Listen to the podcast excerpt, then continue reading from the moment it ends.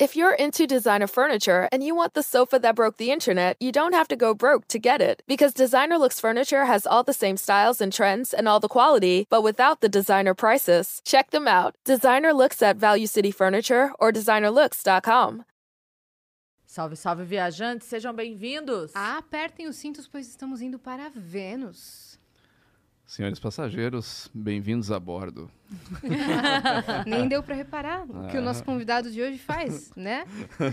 Ó, eu sou a Yas, estou aqui com a minha parça. Eu, Cris Paiva. Hoje a gente vai trocar ideia com o piloto e apresentador Fernando do programa Aero por Trás da Aviação. Tudo bem, gente? Obrigado por me receber. Yas, Cris, faz tempo que a gente está tentando, né, fazer verdade. acontecer. Sim. Mas deu certo. Obrigado. Vamos falar um pouquinho sobre aviação aí. Vamos, Só vamos pra você caramba. por ter vindo. Sim, vai ser demais. Eu, eu que não, não manjo muito desse assunto, vou aprender bastante Mas coisa. tem conhecimento em aviões de papel. Ah, eu manjo de aviões de Eu tava Aviões de esperando, eu tava papel esperando esse momento. É, É. com a Yas. É mesmo, né? Você já tá dando um spoiler Eu já tô aí. dando um grande spoiler, Um mas grande como eu não spoiler. sei quando a gente vai postar nada, então o spoiler É fica no limbo, né? É, só para dar uma- um, um, assim, um resumo para vocês, a gente fez um campeonato de aviões de papel. Eu, Rato Borrachudo, Alex Granig e, E o Max e Palaro. o Max Palares. Mas não vamos falar quem ganhou. Não, que aí já é spoiler demais, Todos né? manjavam muito. Todos manjavam Mas demais, a, assim. é, a Yas, ela chegou já, né, com a panca de 12 anos de experiência de aviões de papel, Jogava já todo mundo já escola. falou, "Ih, é bom, é bom a gente... Foi um dos É. vídeos mais aleatórios que eu, que eu já participei. e olha que eu imito a voz do Google e do Cebolinha, tá ligado? Tem coisa mais Tem- aleatória tem que coisa isso? mais aleatória, só que foi muito legal, cara. Foi legal. Obrigada aí por ter chamado. E aí, no final, vocês pedem indicações, né, de quem, que- de quem poderia participar. Quem e que eu foi indiquei? indicada. a gente só não gravou mais ainda, mas vai acontecer. Vai Va- acontecer, Vamos vai retornar. Boa, então, boa. a Cris já está convidada pela Yas por mim pra gente... É, então, Claro, vamos lá, vamos lá. De, alta qualidade, tá? Tinha GoPro, dava pra pegar A de gente- vários ângulos A gente no colocou campo de tanta Marte. câmera e tanto microfone que deu um trabalho pra editar aquele negócio, Caramba. mas tá ficando legal. Sim, uma ideia genial, ideia genial. Enfim, antes da gente começar o papo, a gente tem alguns recados, tá? Se você quiser mandar suas dúvidas, suas mensagens, suas perguntas, manda pra gente lá no venuspodcast.com.br, que é a nossa plataforma. Você pode assistir por lá a live, inclusive. E a gente tem um limite de 10 mensagens e todas custam 300 Sparks. Se você quiser anunciar com a gente também sua loja, a loja da sua mãe, da sua prima, da sua vizinha, do seu pai, pode anunciar com a gente também. É 4 mil Sparks o valor, ok? É isso. Se você estiver assistindo a gente pela Twitch tiver uma conta na Amazon, você pode linkar a sua conta da Amazon com a sua conta na Twitch. E aí você ganha um sub grátis por mês e você pode dar este sub para algum canal que você goste. E aí você dá este sub pro Vênus, porque assim. Porque a gente é muito legal, né? E se É isso. Falando em legal, a gente é muito legal de deixar você fazer um canal de corte se você quiser. Só que você tem que seguir uma regra. A gente tem uma regra, velho. Espera o episódio acabar. Não posta antes, senão a gente te dá strike e aí você perde tudo. Mas pode fazer. Sempre gosto desse É, eu gosto do momento do silêncio. momento Tensão. silêncio, tá? E quem tá com a gente aqui é a nossa parceira LTW, como sempre, todos os dias. Ela tá aqui firme e forte para lembrar você de cuidar da sua vida financeira, tá bom? Então, se você tá aí todo enrolado, tá devendo, tá no vermelho, não sabe como se organizar, procura a LTW no Instagram, arroba LTW Consult. Pede um help lá pra eles que eles vão te ajudar. E se você já tá com a vida em ordem, tá sobrando dinheirinho, não sabe direito o que fazer, quer aprender a investir, tá todo mundo falando muito sobre isso agora, o assunto tá aí o tempo todo pipocando nas redes sociais sobre investimento. Então, quer aprender? Chama eles lá também que eles vão te ajudar, vão te orientar a procurar o melhor caminho pra você colocar o dinheiro pra trabalhar pra você. É isso. Fezão, a gente tem surpresa hoje? Tá tudo certo? Põe na tela aí pra gente. Se liga, Fê. A ilustração aí, que é o nosso emblema do dia. Muito Cara, fofo. muito legal. Emblema animado, inclusive. Muito bacana. Gostei. Emblema animado. Qual que é o código, Fê? Se você quiser resgatar... Programa Aero. tem- Programa Aero. Você tem 24 horas para resgatar lá no venuspodcast.com.br e colecionar os nossos emblemas aqui do Vênus. E você também vai receber uma cópia, é claro. Muito, Muito bacana. fofinho. E aí? E aí? Não tem voado muito ultimamente? Muito pouco. É, o último voo que eu fiz foi na Marinha do Brasil, semana passada. Assim, ó. Foi uma experiência Apenas. incrível. Voei no caça a F1A4, né, o caça da Marinha. E foi a minha primeira experiência voando um caça daquele tipo, né? Eu já tinha voado no Super Tucano, que é um caça é, com motor turbo-hélice, é um caça para outros tipos de missões, que eu voei na Esquadrilha da Fumaça. E faz Hum. tempo já, voei lá em 2016, faz cinco anos. E foi uma experiência sensacional, apesar de não ser um voo agradável, vou ter que ser bem sincero. Por quê? Porque uma hora e quinze fazendo acrobacia cansa. Porque aí vocês têm, tipo, certinho que cada um tem que fazer isso pra formar. Sim, é. No voo da Esquadrilha da Fumaça não existe improviso, né? Aliás, voo de acrobacia nenhum existe improviso. É tudo programado antes.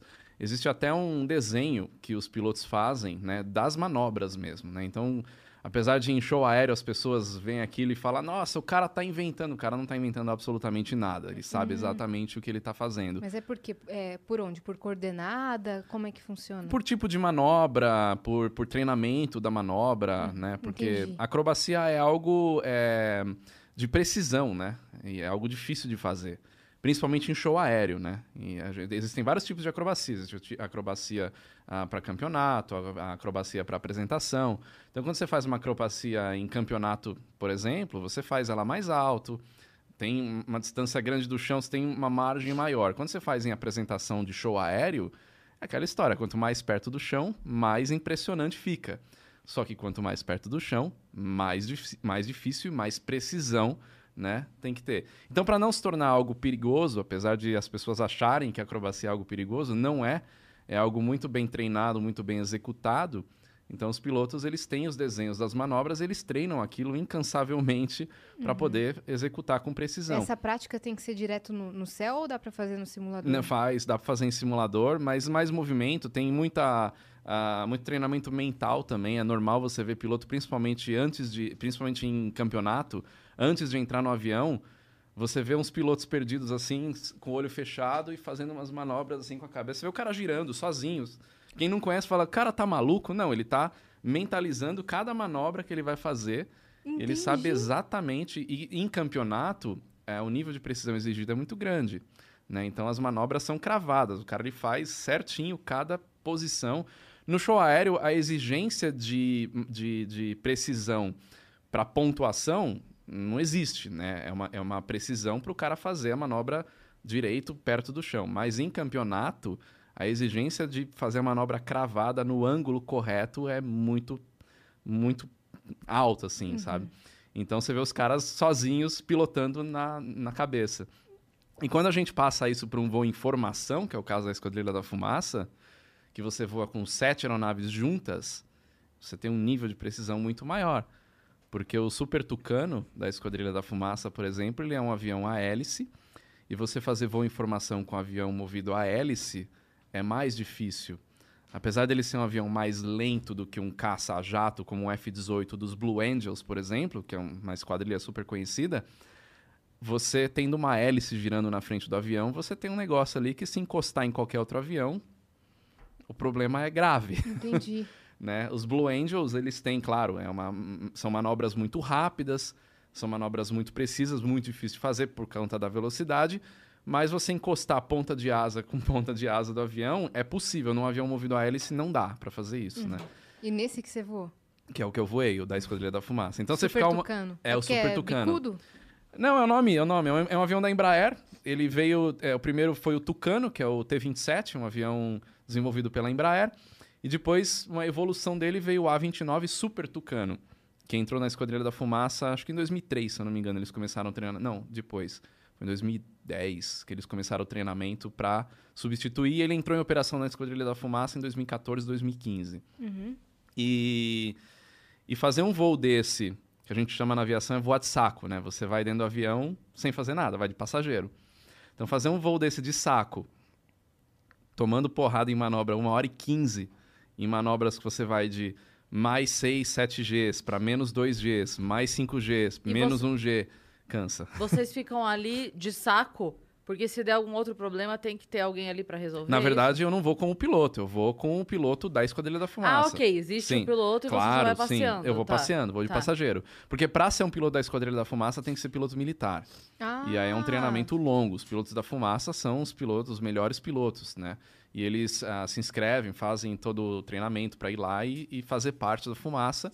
E eles ficam quatro anos como piloto da Esquadrilha da Fumaça. Depois eles saem, ou entra para reserva, ou vai fazer outra coisa dentro da Força Aérea, e aí vai renovando uh, os, os, pilotos da Esquadrilha da Fumaça. Então, eu, eu fiz em 2016. Então, os pilotos da época que eu fiz já não estão mais lá, já substituíram todos, né? E Mas que, é uma experiência que foi esse legal. convite aí do, do Caça da Marinha? Como é que rolou Então, isso? o pessoal da Marinha... É... Só, só para entender o, o contexto, né? As Forças Armadas, elas hoje têm muito interesse em divulgar o trabalho que eles fazem.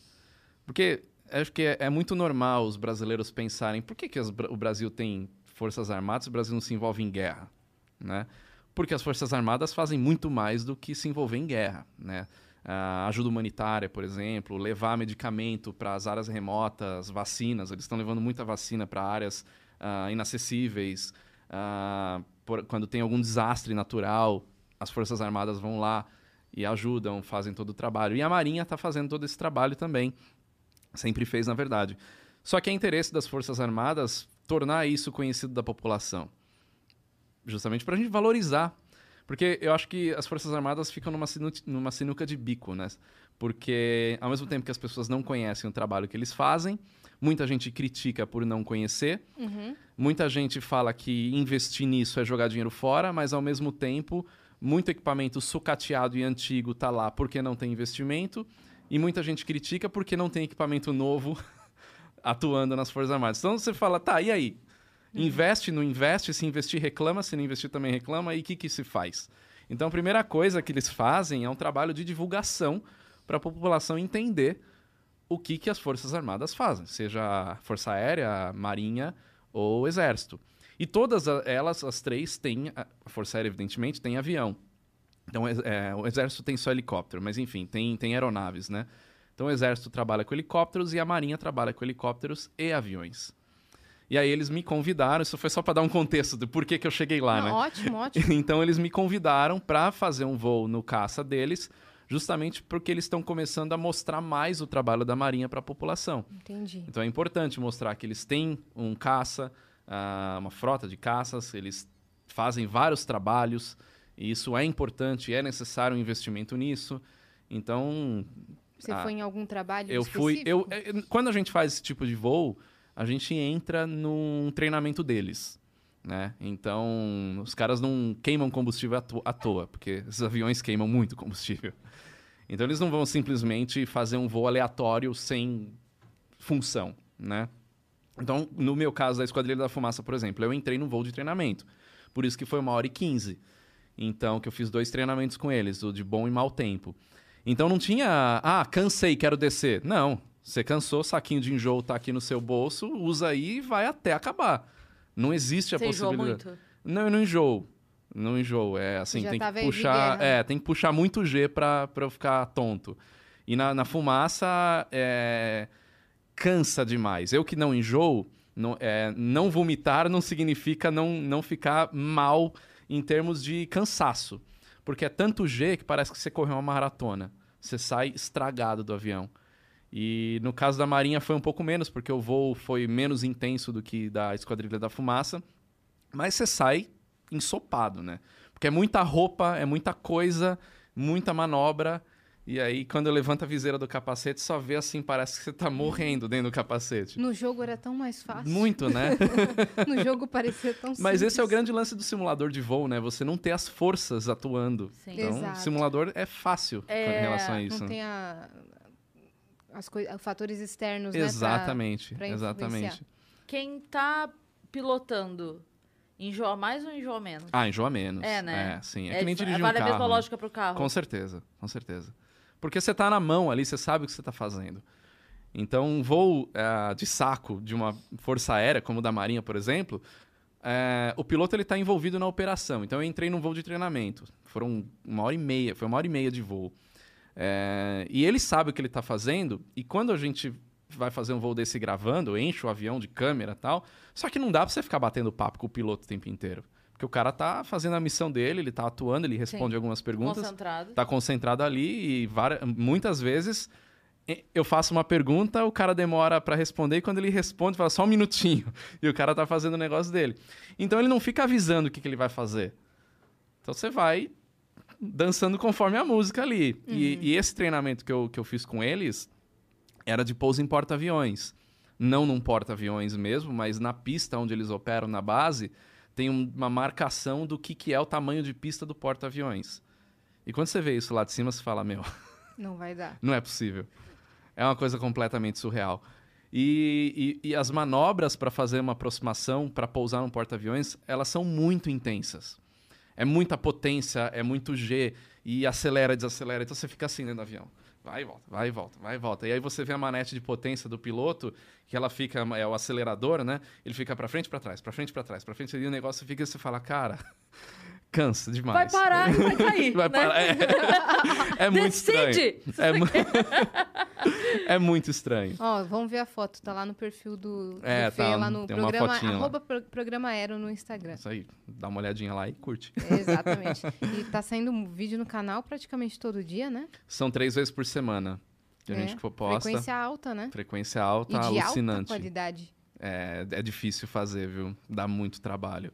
É 24 horas por dia pensando nisso. É, então. Porque é tudo, sei lá, são 20 minutos de vídeo, às é, vezes. a né? média é mais ou menos isso, 15, 20 minutos. Eu fico, meu Deus, e tudo bem explicado, tudo cheio, é, com muita informação, não um vídeo bobo. É, a gente gosta de, de colocar informação, né? Que nem vai contar uma história de um avião, a gente tenta ir ao, a fundo ao máximo que dá até os limites da internet, né? Evidentemente a gente não tem como fazer um documentário de como a gente gostaria de fazer de um History Channel, por exemplo, porque os caras eles vão muito além da internet e a gente não tem tempo para isso. Mas a tua Né? cara apresentar um, um- um programa lá Gostaria no muito. History Channel. Gostaria muito de fazer documentários dos aviões. Eu gosto muito de falar de avia- aviação soviética. Porque os aviões soviéticos, eles são, assim, uma, uma coisa fora da, da realidade.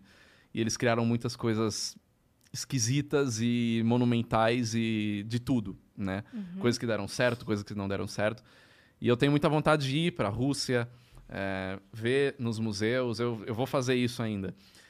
Mas a gente, para fazer os vídeos na, no, no canal, a gente se mantém nos limites da internet da, da Surface Web, né? A gente nem para Deep Web vai.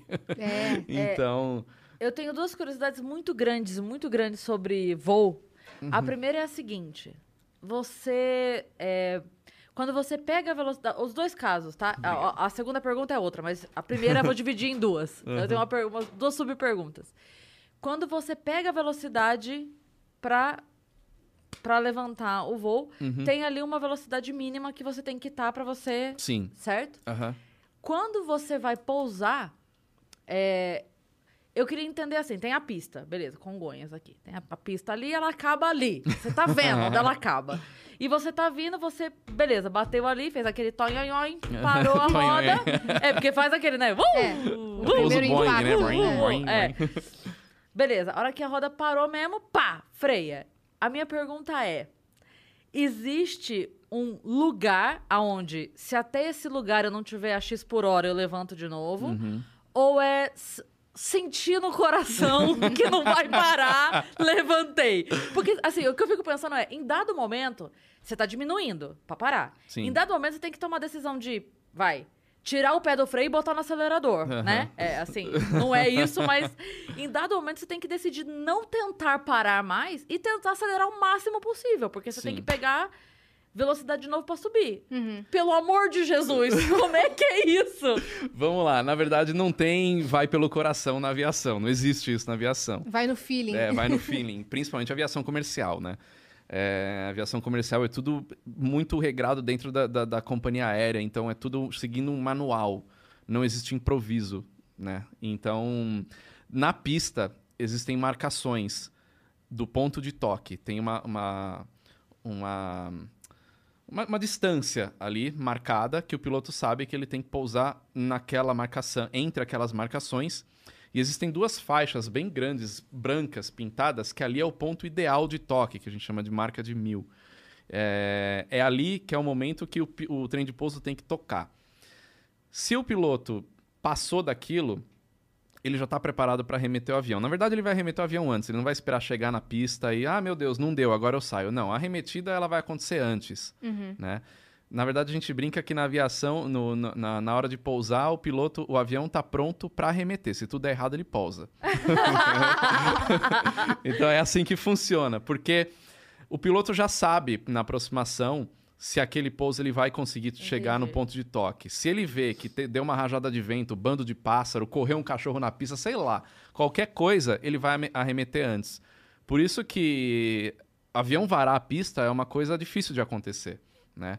Em Congonhas, por exemplo, é, o último caso foi em 2007, no voo da TAM. Sim. Nunca mais aconteceu alguma coisa assim. E agora É eles fizeram uma raro, né? extensão lá, né? Tão fazendo Fizeram uma extensão, é uma extensão justamente que é uma caixa de brita, vamos chamar Um assim. extra. É um extra, mas pro avião realmente entrar lá se ele for varar a pista. É tipo, eu vi, eu vi um vídeo do coordenador, diretor de Congonhas, não sei como é que chama. Aham. É, coordenador. É, o coordenador de. Ele explicando que, assim, é, é uma puta tecnologia, é uma Aham. coisa cara pra caramba. Pra não usar. Eu acho que é o único da América Latina, se eu não me engano. É o único. É, É, né? É, eu fiz um vídeo lá, inclusive. e é feito pra mostrando. não usar. É, tipo assim, Exatamente. tudo isso aqui Toda essa é uma puta obra. É, ela é feita pra gente não usá-la. É, é isso Nunca. mesmo. Aí eu, meu Deus! Mas tem É. que ter. Tem que né? ter. É o seguro, né? Você paga o seguro pra não usar. Não teve um E aí- acidente. Oh, Não, desculpa. Eu, só, eu só ia Completa. completar que fa- perguntaram assim pra ele é, se isso era pra é, alterar os voos que podem usar Congonhas. Ele falou, não, isso é só a segurança pros voos que já usam Congonhas Exatamente, hoje. Não é que a exatamente. gente tá mudando, aumentando a pista pra que mude nada. É. É, só uma segurança a mais. É Desculpa. isso mesmo. Imagina, não. É, não, é, é, é um, é um negócio feito pra aumentar a segurança. Ah, mas Congonhas não é seguro? Não, Congonhas é seguro, tanto é que avião não vara a pista em Congonhas, né? E o avião da TAM, ele não varou a pista, ali foi uma coisa diferente, ele saiu na lateral da pista, então mesmo se aquilo tivesse, até no meu vídeo, muita gente perguntou, ah, isso evitaria o avião, o acidente da TAM? Não, Não, porque foi pro outro porque lado. foi pro outro lado. Foi outro. Mas é pro caso o cara errar os cálculos e passar direto, aquilo funciona exatamente como uma caixa de brita para Que caminhão segura, né? que segura e o avião não passa dali. Mas é difícil ter que usar aquilo em Congonhas realmente não acontece. Não teve né? um, um acidente em que o piloto, sem querer, apertou. No, no pouso, apertou um botão que dá velocidade pro, a- pro avião decolar? Acho que foi na China, uma coisa assim. Nesse não sei. Não tá ligado Não. esse? Um acidente que ele. é- como chama esse botão? Toga? Ah, o Negócio... toga. É. Ele Take apertou- off, go around. Aham, ele apertou no, no pouso sem querer.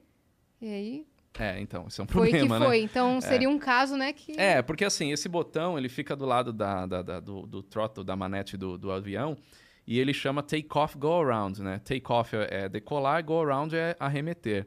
Então ele é um botão justamente que se aperta para o avião ganhar, encher o motor de novo e ele sair. Ele vai apertar no momento que ele decide se ele vai arremeter ou não. Entendi. No Airbus, por exemplo, que é um avião, um avião Airbus, é, a família toda, né, um avião comercial, ele tem uma, até uma fala, né? Porque os aviões eles falam na aproximação. Ele fala a altura que você está em relação ao chão, ele fala. eh, ele canta assim, minimums, por exemplo, né? Que é a- a- os, se você está nos mínimos exigidos para fazer aquele pouso. Se, se ele cantou os mínimos e você ainda ou não viu a pista ou não está confortável para fazer o pouso, você aperta o toga e você vai arremeter. Você segue todo o procedimento de arremetida.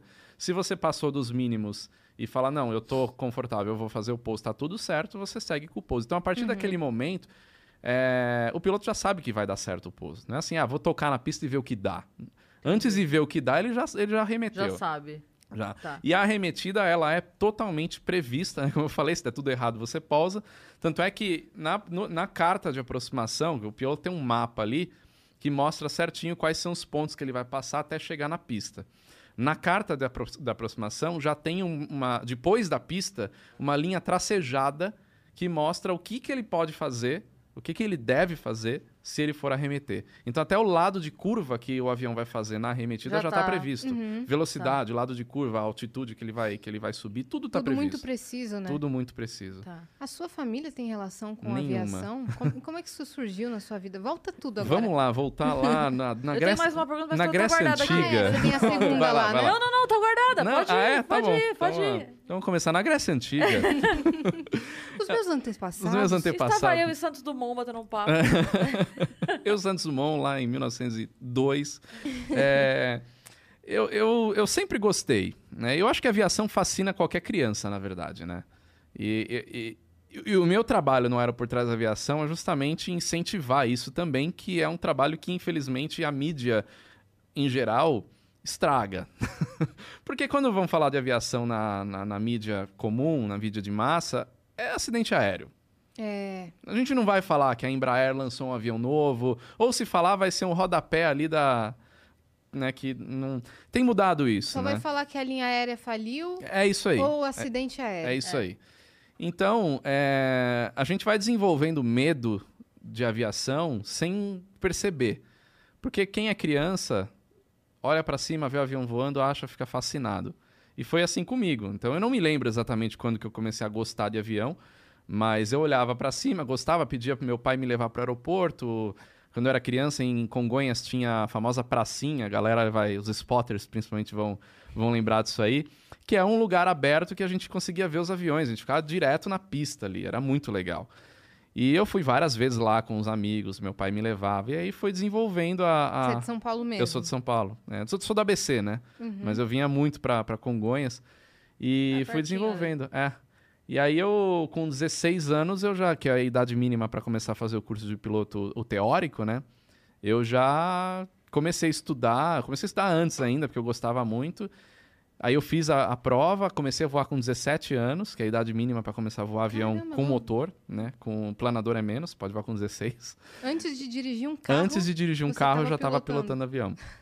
E aí foi, aí eu me formei nisso, a minha área de formação é aviação civil tal. Só que acabei não entrando na, na aviação comercial, me tornando piloto de linha aérea, porque eu tinha outras coisas também que eu gostava de fazer, audiovisual. e aí eu fui seguindo outra carreira. Então a minha carreira acabou se tornando no- de produtor audiovisual, e aí o Aero por Trás da Aviação eu consegui unir as duas coisas. Mas antes do, do programa aéreo, você, você tinha uma produtora mesmo? Você Eu, tinha uma, fazia- eu tenho uma produtora até hoje, Ah, que hoje é? ela se transformou na produtora que faz o Aero, o Sonho e Destino, o canal de viagem e tal. Mas a nossa produtora, ela era para atender mercado corporativo, publicitário. Quais foram os trabalhos normal. que, você, que vocês realizaram e que marcaram Ah, mais? já, já fe- a gente já fez muita publicidade, a gente fez muito vinho institucional, a gente tinha clien- clientes grandes, que a gente viajava muito, até que aí que despertou a, a vontade de viajar, a gente viajava com os executivos da empresa. Mas era muito isso, publicidade institucional era o carro-chefe. Uhum. Já colocou muito, muito, muita publicidade na TV aí na, entre 2009, 2013, 14, por aí. Saquei. Como foi a faculdade de aviação? Faculdade de Aviação Civil é uma faculdade para você estar na área como gestor de empresa aérea, gestor de aeroporto ou como piloto. Aí dentro da faculdade você escolhe o caminho. Mas Qual que era a grade, assim, mais ou menos? Ah, você tá falando de 17 anos atrás, eu não lembro Ah. tudo exatamente. Mas tinha. Era um pouco de tudo. Tinha parte de administração, tinha parte de. Aula prática aula, tinha? Não, aula prática não, que você tinha que fazer. Você era obrigado a fazer aula prática numa escola de, que tinha avião. A faculdade não tem avião. Então a gente fazia todas as aulas teóricas. A gente fazia a aula teórica de piloto privado, que é o primeiro curso que você faz para se tornar piloto. Eu já tinha, já tinha feito a, a prova da ANAC, mas que é tipo o vestibular assim da, da, da aviação para poder ter a licença. Mas é, eu precisei fazer de novo na faculdade porque era, era a grade curricular. Aí eu fiz piloto comercial teórico, tinha piloto de linha aérea, tinha voo por instrumento, tinha toda, todo o teórico para se tornar piloto de linha aérea, tinha. Mas aí o prático você tinha que fazer fora, A parte. a parte. é. Senão você não se forma. Não, se forma. Na verdade, você. É, para se formar, o estágio. Isso na minha época, eu nem sei como é que é hoje. O pessoal que está hoje na faculdade pode falar. Tô falando de 17, 18 anos atrás. Mas na minha época você nem precisava fazer estágio, porque as horas de voo contavam como estágio. Então, como eu fazia piloto privado na época, eu voava, então as minhas horas de voo entraram como horas de estágio também. E aí você fica a seu critério. Porque na, na faculdade de aviação civil, não necessariamente você tem que sair como piloto. Você pode sair como administrador de aeroportos, alguma coisa. Porque a aviação é muito ampla, né? Não é só o piloto de linha aérea, tem né, infinito o negócio. Sim. E a- aí tem uma outra, avia- uma outra faculdade de aviação que chama Ciências Aeronáuticas, que aí sim, nas Ciências Aeronáuticas você entra para se tornar piloto de linha aérea. Entendi. né? Então você vai fazer simulador de voo lá dentro, vai tudo lá dentro para sair formado como piloto de linha aérea. Então, ex existia um, um curso bom, e uma grade boa aqui em Sim. São Paulo para isso. Sim, sim, sim. Na minha época, eu, come... eu fui a terceira turma da, da faculdade de aviação civil. Então o negócio estava muito no começo.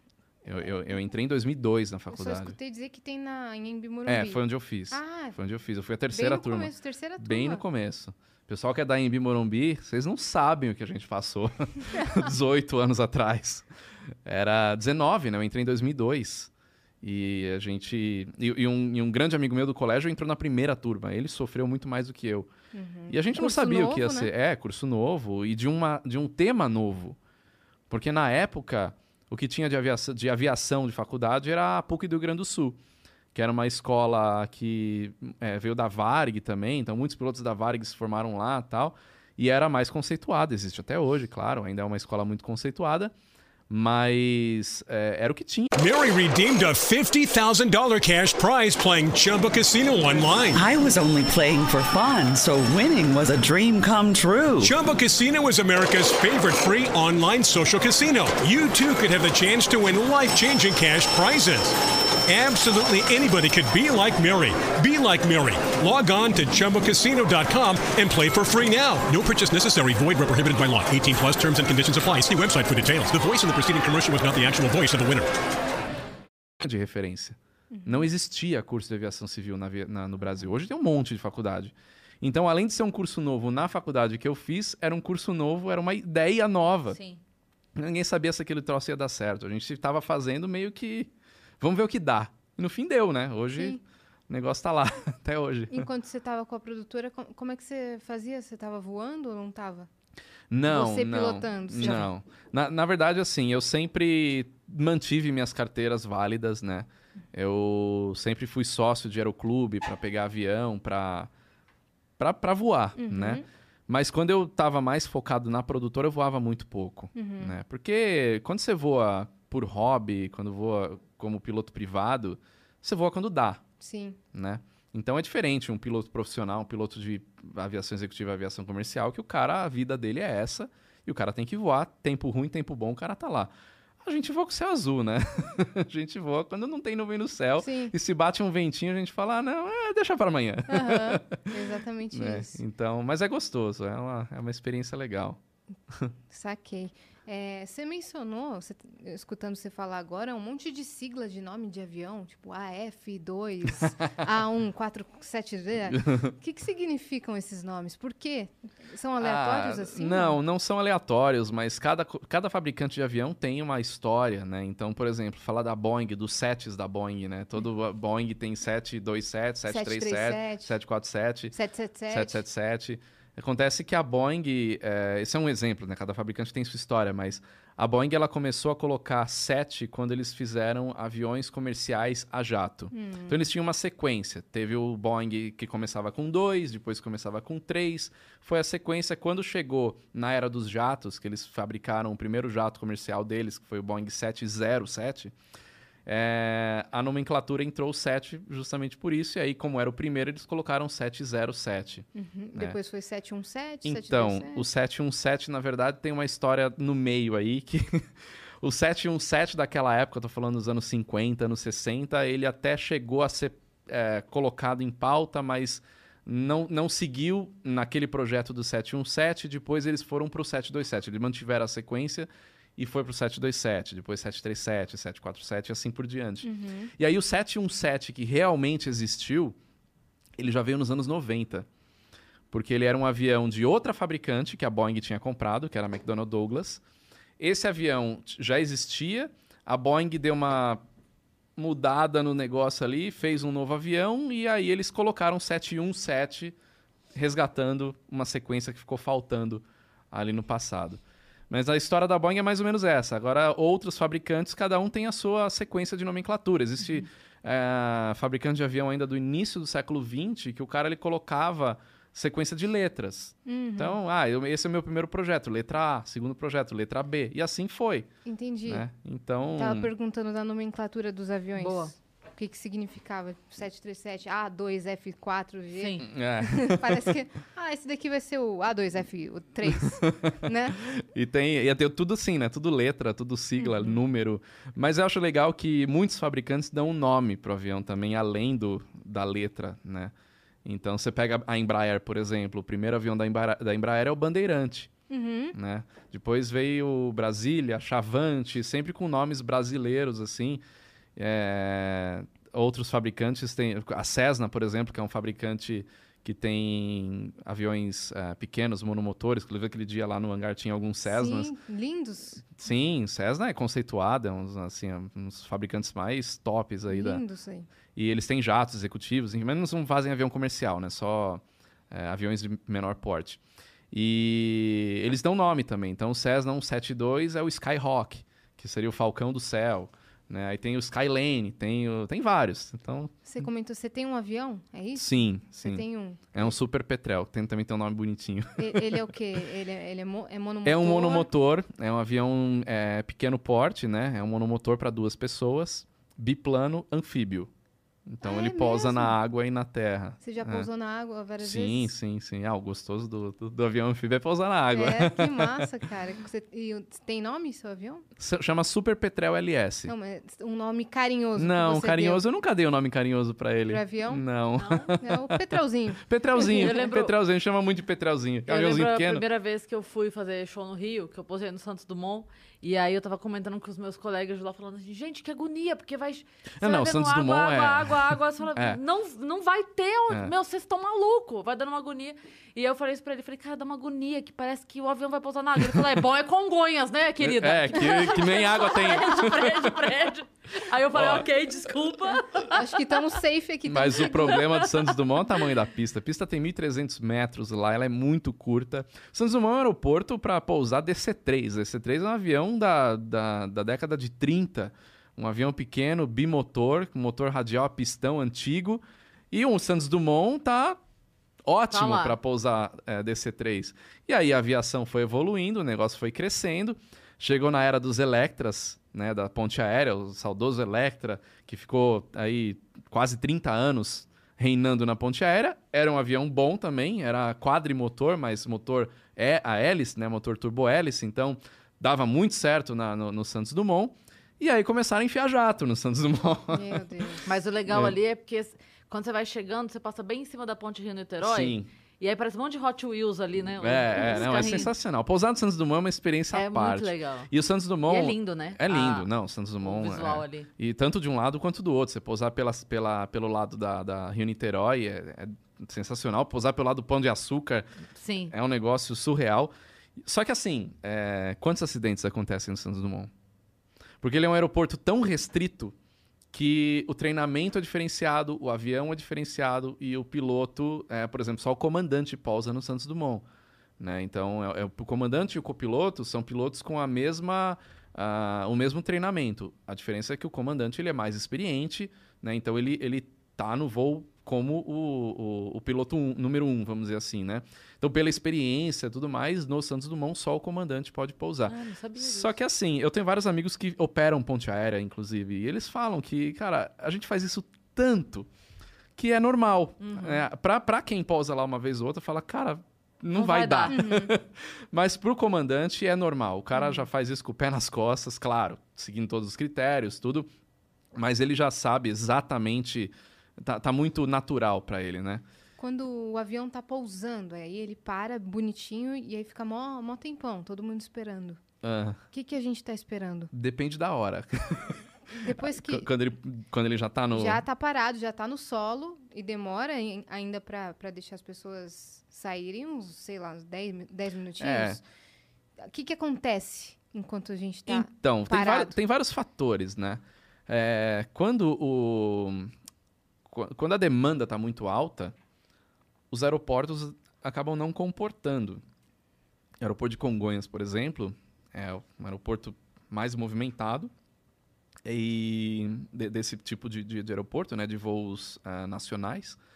O aeroporto de Congonhas ainda não é internacional para voo é, comercial, ele é internacional. Acho que não sei se está internacionalizar agora para voo para voo executivo, mas enfim, estão em fase de discussão aí. Mas o aeroporto de Congonhas ele é muito movimentado e não tem gate para todo mundo, não tem não tem aquelas pontes de embarque para todo mundo. Então é normal você pousar em Congonhas e parar na remota, que a gente chama, né? Que é uma área que você tem que que não tem gate, vem um ônibusinho lá, você pega o Ah, ônibus e sim. vai para, né? Que todo mundo reclama, E que aí saco tem- de pegar ônibus. Leva um tempinho pro, pro- Aí- aquele, aquele caminhãozinho escada. É, exatamente. Tem- tem- avião, na, ver- na pluga, verdade, né? o caminhão escada, tudo já tá tudo preparado. Quando o avião chega, já tá tudo pronto, o avião encostou, já encosta, é tipo um pit stop. Já encosta todo mundo que tá lá. Só que o ônibus entra um, vai, pega outro, É, né, vai, demorado. um ônibus não comporta todo Sim. mundo tá dentro do avião. Sim. Então isso leva tempo. Isso quando tem espaço na remota, porque quando a demanda está muito alta, acontece Sim. de ter que esperar sair um avião e o cara entrar. Uhum. Então, às vezes, você tem que engraçado esperar isso. como é, o, vou fazer o retorno com o avião é totalmente fora do que a gente entende de retorno. Eu tava contando uma vez que eu, eu fui e ia pousar, eu- era Santos Dumont, aí mudaram para Galeão, uma coisa assim, eu sei que daí não tinha, não estavam conseguindo. Não, não tinha espaço em um, não tinha É. em outro e tal. Tem muitos anos isso. E aí o piloto abriu a comunicação com a gente e falou: gente, eu vou fazer um, um retorno, né? Vou dar uma, uma volta e tal pra gente esperar. Uhum. lá. Daí a pouco ele abriu meu cu e falou assim: a gente tá sobrevoando Santos. Eu falei: meu Deus, que volta é essa? Nossa, que retorninho, né? Tipo assim, ele só fez uma curva lá em cima. E só a que gente curva reclama quando erra cima- na marginal. Não é? é, Só perdeu uma uma alça de acesso, é. né? Tipo, uma- um, É. um retorno ali foi Santos. Eu falei, meu Deus, É. como assim? É, o- assim, Voltando pra São Paulo. o avião, era isso, na pista, né? É. O avião ele, ele tem alternativa, né? Não existe voo em qualquer categoria de aviação que você só tem ponto A e ponto B. Você sempre tem um ponto C como alternativa. Porque se você chega no ponto B e por acaso o avião que pousou antes de você quebra o trem de pouso e interdita a pista, você faz o quê? Você tem que calcular no seu plano de O voo risco. o risco e a sua alternativa. Não dá aqui, eu vou para alternativa e você tem combustível para isso. E você ainda tem até mais combustível além da alternativa. Sim. né? Então tá, tá, tá bem calçado em relação a isso. Quando dá um, um problema de meteorologia, como eu até passei semana passada no Rio de Janeiro, voltando lá do, do, do- do vídeo da, da Marinha, o Santos Dumont tava fechado. Aí a gente chegou na correria vindo de São Pedro da Aldeia para Rio de Janeiro, que dá duas horas de viagem mais ou menos. A gente chegando já no limite, entra no aeroporto, um caos dentro do aeroporto. O que aconteceu? Cancelaram todos os voos da empresa porque fechou a meteorologia. Não posa, ninguém entra, ninguém sai. Isso daí gera um caos em volta não só do Rio de Janeiro, mas do Brasil inteiro. Porque os voos que tem que sair ou de São Paulo ou de Recife e ir para lá, não sai. Ou se está no meio do caminho, alterna para a alternativa que eu Sim. falei. Então essa alternativa pode ser São Paulo, num voo curto como, como São Paulo-Rio, a alternativa pode ser o seu aeroporto de origem. Né? Então, Sim. chegou no Rio, não, Não deu, deu? Volta. alterna, volta. Entendi. E aí os passageiros falam, pô, mas não tem o que fazer. Sim, sim. E o trabalho dos pilotos, dos agentes de aeroporto, dos controladores de voo é fazer com que um aeroporto que recebe um avião a cada três minutos e parou de receber avião por duas horas, esses aviões você tem que pôr em algum lugar. Muitos estão voando, muitos você não decola, o voo cancela na origem ainda, nem chega a voar, mas os que estão voando tem que ir pro chão. Então isso daí gera. É é complicado. Sim. E aí é engraçado, porque assim, eu vejo ah, o pessoal xingando, né, no, no, no, no- saguão do aeroporto. Ah, eu quero voar. Cara, você pode xingar, você pode espernear, você pode se jogar no chão, pode fazer o que você quiser. O aeroporto fechou, não tem avião. Você não vai sair. Não adianta você pegar a menina da companhia, xingar a coitada que tá lá tentando ajudar. Não é culpa de ninguém. Não, não, é questão de segurança, segurança de voo. O tempo fechou, não tem o que fazer. E o aeroporto de Santos Dumont, ele é muito restrito para meteorologia. Então ele tem limites Fecha altos. muito lá, né? Porque Nossa, imagina, muito. se, se ele é limitado pousar com o tempo aberto, imagina com o tempo fechado. Então não adianta. Fechou, E ele- baixou dos limites, E não o, pousa. o lugar ali facilita pra isso, né? É. Porque É. É, o Rio de Janeiro é uma cidade feita num lugar que não dá pra pôr uma cidade, né? Tanto é que é tudo aterrado ali naquela região Sim. ali. O próprio aeroporto de Santos Dumont é um aterro, né? Sim. Então é muita montanha, é um lugar muito complicado. E mas o, o ser humano é teimoso e colocou uma cidade ali, né? Jeitinho brasileiro. Agora, já que você falou de segurança, eu vou fazer a minha segunda Vai lá. pergunta. Vai lá. Que é a seguinte. É, Tem um humorista, Cláudio Torres Gonzaga, que ele faz uma piada que ele brinca assim, que a gente não tem, que quando a gente vai pousar, a aeromoça fala assim, volte sua pousada pra posição vertical. Ele fala, mas não tem horizontal. Tem vertical e vertical pra caralho. Não tem horizontal. É, E aí, ele fala assim, cara, mas não é possível que disso aqui pra isso aqui eu vou morrer. Entendeu? Assim, vivo, assim, morto. O que que acontece? Por que que tem isso? Pelo amor de Deus. Ah, por que, que não deita mais, né? Não, não, ou não deitar mais, tudo bem, porque no espaço que a gente tem no avião, Não cabe. se você deitar, o de trás não respira. É, ok. é. Mas. Por que, que tem mas- que voltar? Mas, mas ele fala assim: tá bom, aconteceu um acidente, o avião caiu. Morto, vivo, morto. não, não. Ou vai, não vai dar certo ou vai dar certo. O pessoal, o pessoal confunde muito é, os procedimentos de segurança de um avião com um acidente fatal. Né? Evidentemente, se um avião cair em- na vertical no chão, Já era. é feio falar, mas não vai sobrar ninguém. Não tem como. Como aconteceu em dois acidentes aí do, do- do- da Boeing, né? Os aviões que tiveram um problema de projeto, falha de sistema, e eles entraram assim no chão. Não é cinto, não é posição vertical, nada que vai Nada. te salvar, claro. Mas o avião, ele, ele foi feito para passar por diversas situações. Um acidente fatal, ele acontece depois de uma sucessão de vários erros. É uma corrente, vão fechando os elos até acontecer. Um acidente desse, ele não acontece assim, ah, aconteceu, caiu o avião, né? Não, se você for pegar na investigação, tem várias coisas que foram acontecendo. Por isso que eu não falo de acidente também, porque eu acho muito delicado falar desse tipo de assunto, porque você tem que pegar a investigação, tem que ver cada detalhe, é um negócio muito complicado. Mas o avião ele pode fazer um pouso de emergência, o avião ele pode eh, ter uma freada mais brusca na, na pista, tem várias situações que podem acontecer e a tripulação de cabine, né, que é- são os comissários, eles preparam o avião para ele ficar o mais fácil possível para uma evacuação. No caso de um pouso sem trem de pouso, por exemplo, abre a porta, arma a escorregadeira, infla o negócio lá e vai todo mundo para fora e você tem que você tem que é, evacuar um avião em 90 segundos. Então você imagina você tirar 150 pessoas sentadas com cinto em 90 segundos de um avião. Ou seja, quanto menos coisa na frente tiver para atrapalhar, mais rápido vai ser essa evacuação. Então, a poltrona disso para isso, esse isso Impede a pessoa de sair. se você tem três- poltronas, assim, no caso de um Airbus ou de um Boeing, você, a poltrona da, da ponta do corredor, ela tá assim, né? É uma diferença mínima.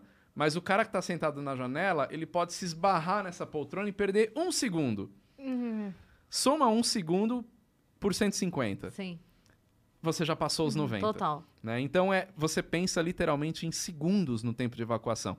Por isso que poltrona na posição vertical, nenhum objeto em cima Na de vertical você. pra caralho. É, na- exatamente, é assim, né? É praticamente vertical negativo. É, é vertical negativo, exatamente. E você não deixa bolsa, mala, nada no corredor ou embaixo da poltrona, justamente pensando que se precisar evacuar, você vai evacuar o mais rápido possível. Então é basicamente por isso. E Legal. vocês Você- têm treinamento disso?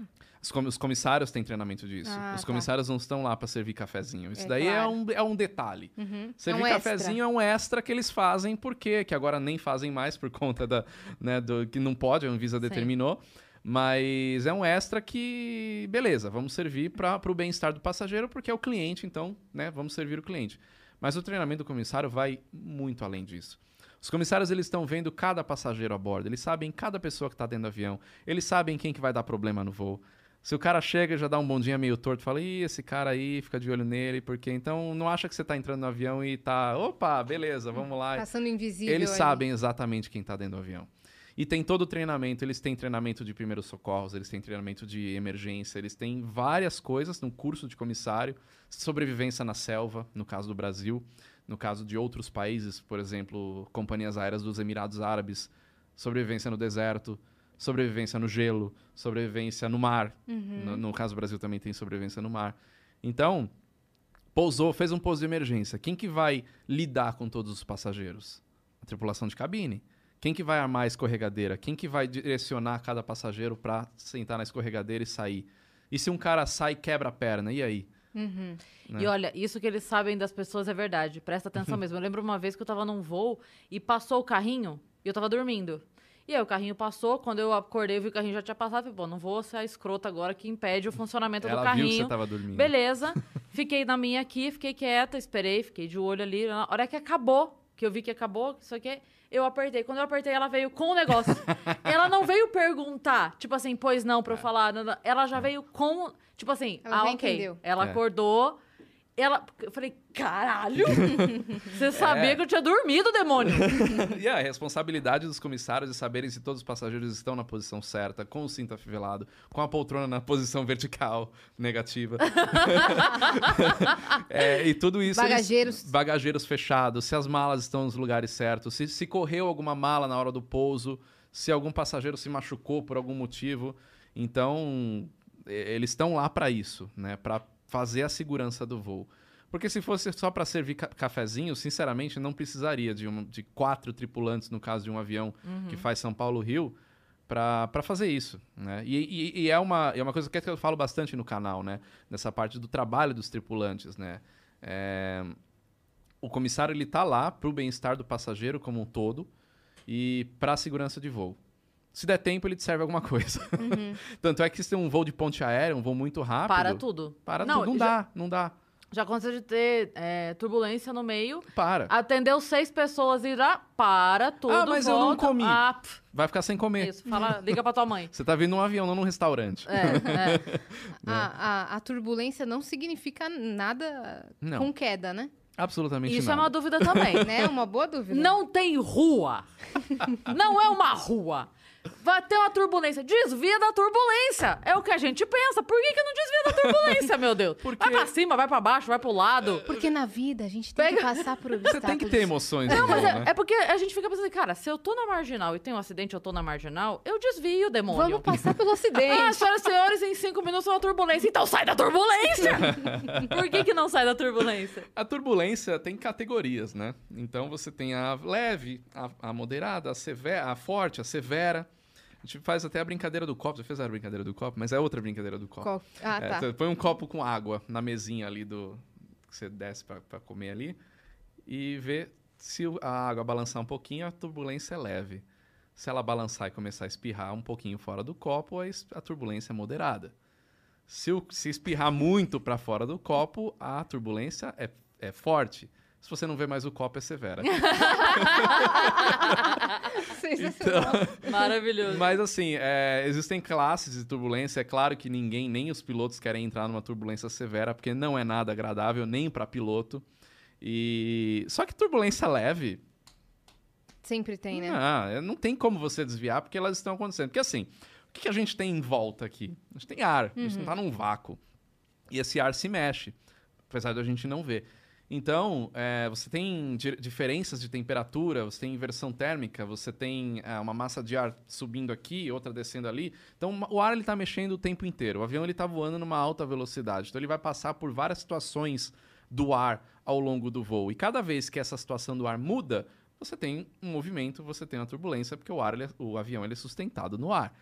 Então, se você for desviar de tudo o que acontece, eh, não dá. Né? O avião ele tem que voar economizando mais, o, o, o tempo ma- melhor possível. Não dá para ficar voando em zigue-zague. E quando tem nuvens, normal ter turbulência. Né? A nuvem ela indica uma zona de instabilidade do ar. Ou é, uma, uma, uma, uma nuvem muito pesada tem uma estabilidade maior, uma nuvem leve menor, mas você tem, é um momento onde o, a, a, a umidade do ar se condensa. Então é um momento onde tem uma, uma- você aproxima a temperatura ah, da condensação do ar, você tem uma mudança ali. Então é normal você ter um movimento de ar ali, dependendo do tipo de nuvem, evidentemente, né? É muito engraçado tá voando em cima da nuvem e aí chega a hora de descer e quando você desce tá chovendo. É, então. É muito engraçado. Já aconteceu isso comigo. Tipo assim, tava aqui tranquilão o avião. Aí, de repente, começa a baixar pra E descer. passa- baixou, tá Quando ali. passa a É. nuvem... Você pensa assim, Trovão, mano, eu chuva. tava acima da chuva. É, então. Cara. Tá vendo? Você tá eu doido. tava acima da chuva. Você tá doido. Mas e é... aí, quando, quando você tem nuvem muito pesada, que o radar meteorológico do avião mostra que aquilo lá, normalmente ocorre um desvio. Se você faz um voo, em voos longos dá pra perceber isso melhor. Hum. Você vê no mapinha lá, né? E você vê que tem um, curvinha do nada. Pode ter certeza que ali tinha uma nuvem e ele desviou. Então eles desviam, mas quando, quando, precisa. quando não dá pra... Exato. Quando é melhor evitar... Quando é melhor, é, é melhor evita. não. No É. sul tem muita turbulência, né? Quando você tá indo mais pro sul. É porque lá vem muita formação de frentes, né? Massa então, de é, ar. as massas de ar vêm da, da- da- do sul, da, da- muita formação abaixo da Argentina, ou Então. massa polar que vem da Antártida e tal, que... é, e aí isso, aí daí isso daí vai subindo, né? A tendência... Do, agora a gente vai falar num tema delicado, mas a tendência da Terra, né? é, Alô, terraplanistas. é, no, no hemisfério, no, no hemisfério norte, a, a tendência é das massas de ar se moverem do polo para o Equador e no hemisfério sul do, da Antártida pra, do, do, do polo norte para o Equador e no, no hemisfério sul da Antártida para o Equador. Então, você sempre vai ter essa zona de convergência no Equador saindo dos polos. Então, quanto mais perto dos polos, mais instável vai ter, vai ser essa- essas camadas de ar. Até se você pegar um aplicativo de radar, de, de, de- de satélite, você vê que perto dos polos tem muito mais formação Lá, Polo Sul. tem bastante formação, Uhum. né? E, e aí tem a zona de convergência já perto do Equador, que é onde tudo se converge e também tem, então é normal você fazer um voo cruzando o Equador e na área do Caribe, a- a- Amazonas, é, Caribe, você, né, nessa região tropical mesmo, você tem uma zona de instabilidade maior. Você chegou a trabalhar com voo comercial? Não, não. Não, cheguei você a não foi mesmo Não, pra essa área. pra essa área não. Mas você fez voo internacional, essas coisas? De, é, eu, já, eu já voei muito na, na aviação, não, não, não trabalhando, mas com o aero eu já voei muito em vários tipos de, de aviação. Executiva, comercial, militar, agrícola, enfim, de tudo, né? E, eu- e o que eu acho legal é justamente isso, é a gente conhecer aviações que eu, como piloto profissional comercial, não conheceria. Uhum. Porque o piloto comercial, ele tem aquele, aquele trabalho, ele tem que estar disponível ali. Claro que tem as horas de, os dias de folga tal, mas não dá muito para ele ter uma disponibilidade para determinadas coisas, né? E eu com o aero, eu preciso fazer essas coisas, eu preciso mostrar outras coisas, né? Então é uma área de abrangência infinita, assim, que a gente consegue pôr na, aviação. E é mito, então, que um avião grandão é mais seguro que o avião pequeno? O avião grande de, um, de uma companhia aérea, ele segue muito, é, com muito rigor as manutenções, tudo num manual, porque tem muitos órgãos reguladores vendo e tem muita gente sendo transportada. Então é muito, como é que eu vou dizer? É um manual, se segue um manual, arrisca ali. Na aviação geral, você segue também todas as manutenções, evidentemente, mas é, não vou dizer que é mais brando, não é mais brando. É, tem também todas as regras. Se você não fizer manutenção no seu avião, você não pode voar, né? Mas tem menos gente olhando, vamos dizer assim.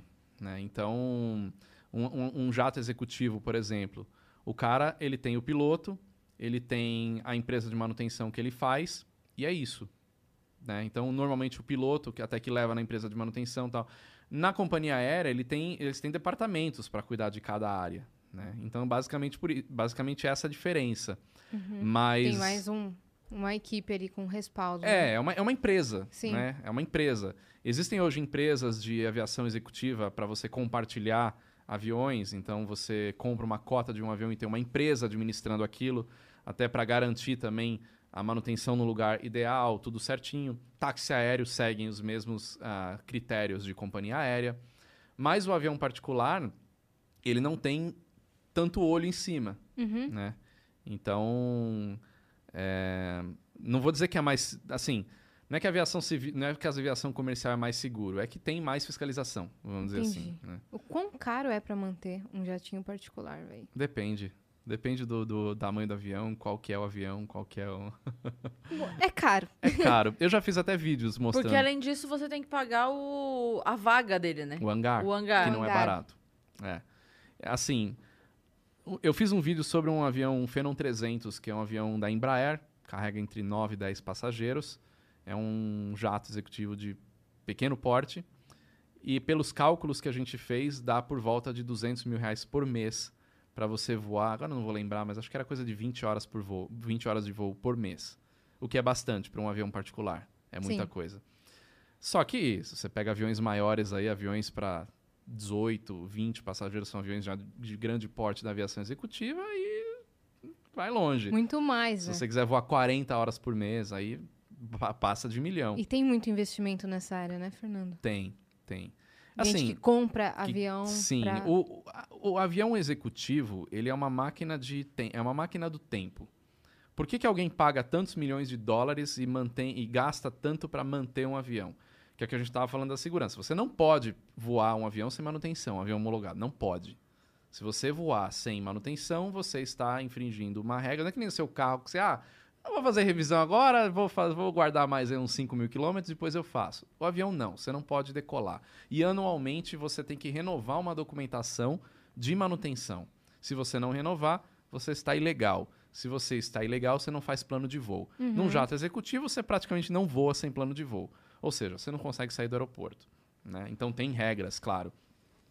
Mas por que, que, por que, que alguém gasta tanto por isso? Porque o cara que tem um avião desse, ele tá pensando em tempo. O avião, ele te leva para vários lugares num dia. Uhum. Eu, eu sempre gosto de dar o exemplo de um cantor. O cara. é, ou alguém de stand-up. Whindersson Nunes. O cara ele faz 35 shows no mês. Um em São Paulo, um no Rio Grande do Sul, um em Recife, um em Manaus. E aí? Não cabe. Não, não é possível. Às vezes no mesmo dia. Às vezes no mesmo Três dia ele lugares. faz em três lugares diferentes. De carro não teria como chegar, de avião comercial impossível. Você não consegue fazer mais de dois voos num dia num avião comercial. Porque você chega no aeroporto com uma hora de antecedência, espera, faz o voo. Não com né? um show entre eles, né? Não tem como. É. Não tem como.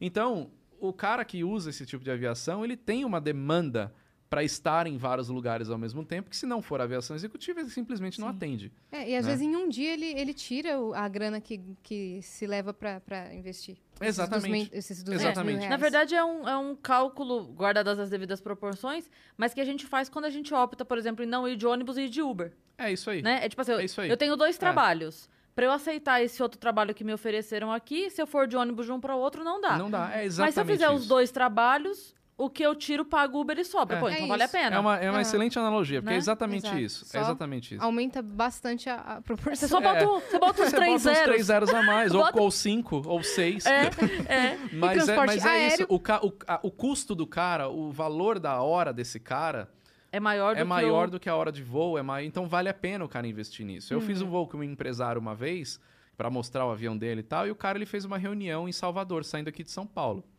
O cara ele pegou o avião dele, foi até Salvador, fez a reunião e voltou. Só que o porte do cara, da empresa que ele, que ele é dono, você fala.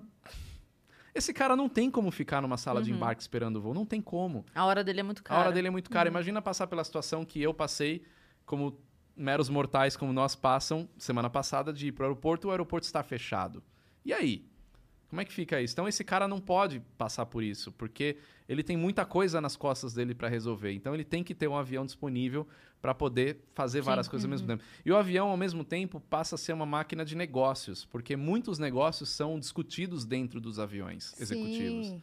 Porque que melhor escritório mais sigiloso do que um avião voando a 40 mil pés de altitude? É, e às vezes faz networking, tipo, Exatamente. convida um, um cara zica É, pra, ah, exatamente. vem conhecer meu avião. Exatamente. Eu, eu conversei com um empresário uma vez que tem, que tem uma rede de lojas e ele falou: a minha, a minha rede começou a crescer depois que eu ah, comprei o primeiro helicóptero. Porque ele estava na região dele e ele queria expandir, mas ah, vou expandir para uma cidade a 400 quilômetros. Aí o cara faz a conta, vai ter que pegar carro, pegar isso. Ah, não vou. Prefiro não expandir. Aí o cara compra o helicóptero. Aí o helicóptero ele já, opa, agora 400 quilômetros eu faço em uma hora, duas, dependendo do helicóptero. Uhum. E é, uma hora eu exagerei. em duas horas. Eu faço em duas horas. E aí o cara vai. E aí isso é benéfico para a região, porque o cara abriu uma loja, o cara emprega a gente lá, o cara cria uma estrutura. Então você vê que só pelo fato do cara ter um, um avião, um helicóptero, ele consegue crescer o negócio dele, gerar mais empregos. Então muita gente fala: não, isso daí é brinquedo para empresário ir para praia, ir para Angra. A última coisa que o cara faz é ir para Angra. É pra trabalho. Curtir. É ferramenta de trabalho. É E é mesmo, difícil. viu? É.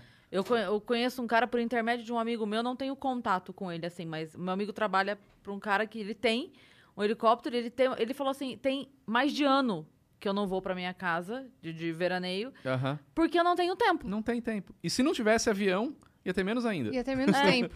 É? Helicóptero é sua praia também, não? Eu não sou piloto de helicóptero, eu já voei muito helicóptero também. Existe até uma rixa, né, da, na aviação de É- piloto é de real avião. essa Ah, real, é? é? É real, é real. É Uber e táxi? A gente fala que piloto de helicóptero é asa tonta, aviação de rosca, essas coisas assim. é, Rola muita piada. E na aviação de helicóptero também. Fala que piloto de avião é Uhum. Você piloto de asa falando do- engessada. da duração, da duração do, do voo do helicóptero, em- faz em uma hora. Quer dizer, uma hora eu exagerei. Duas horas e meia. É, eu tava falando de avião, né? Quando foi helicóptero É. na equação. Ele aumentou o- a, duração do voo. Na verdade, avião, 400 quilômetros é menos que uma hora. é. Depende do avião, tudo, tudo depende, né? Ah, tá. Não, mas eu tava pensando, pô, acho que dá. Não, O avião avião dá, ganha, dependendo do avião avião ganha. dá. Porque daqui no Rio dá o quê? Dá 40 50 minutos. minutos, É, 40 então, e é minutos, 600, né? 600 é, Por quilômetros. aí, por aí. Não, dá, dá, dá de avião. É que helicóptero voa mais lento que, que avião, né? Mas, então, por isso. Eu senti no tom dele. Ah, uma hora eu exagerei? É. São quatro horas e meia.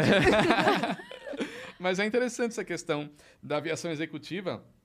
Vou dar exemplo também de cantores que sabia que a hora de, de, de sono do cara é dentro de avião, né? Sim. Tem Sim. muitos cantores Dá que ver no- descansam em voo. No documentário Total. da Anitta, É, é, é, é. ela entra no voo pra dormir. É o E momento que ela descansa. tranquila. Exatamente. Sabe, muitas vezes eu prefiro ir de ônibus pra uma cidade pela hora de voo. Pela, pela hora de sono, Pela- perdão. aham. Porque assim, ó, por exemplo, São Paulo-Curitiba, que é o aeroporto de Curitiba é longe.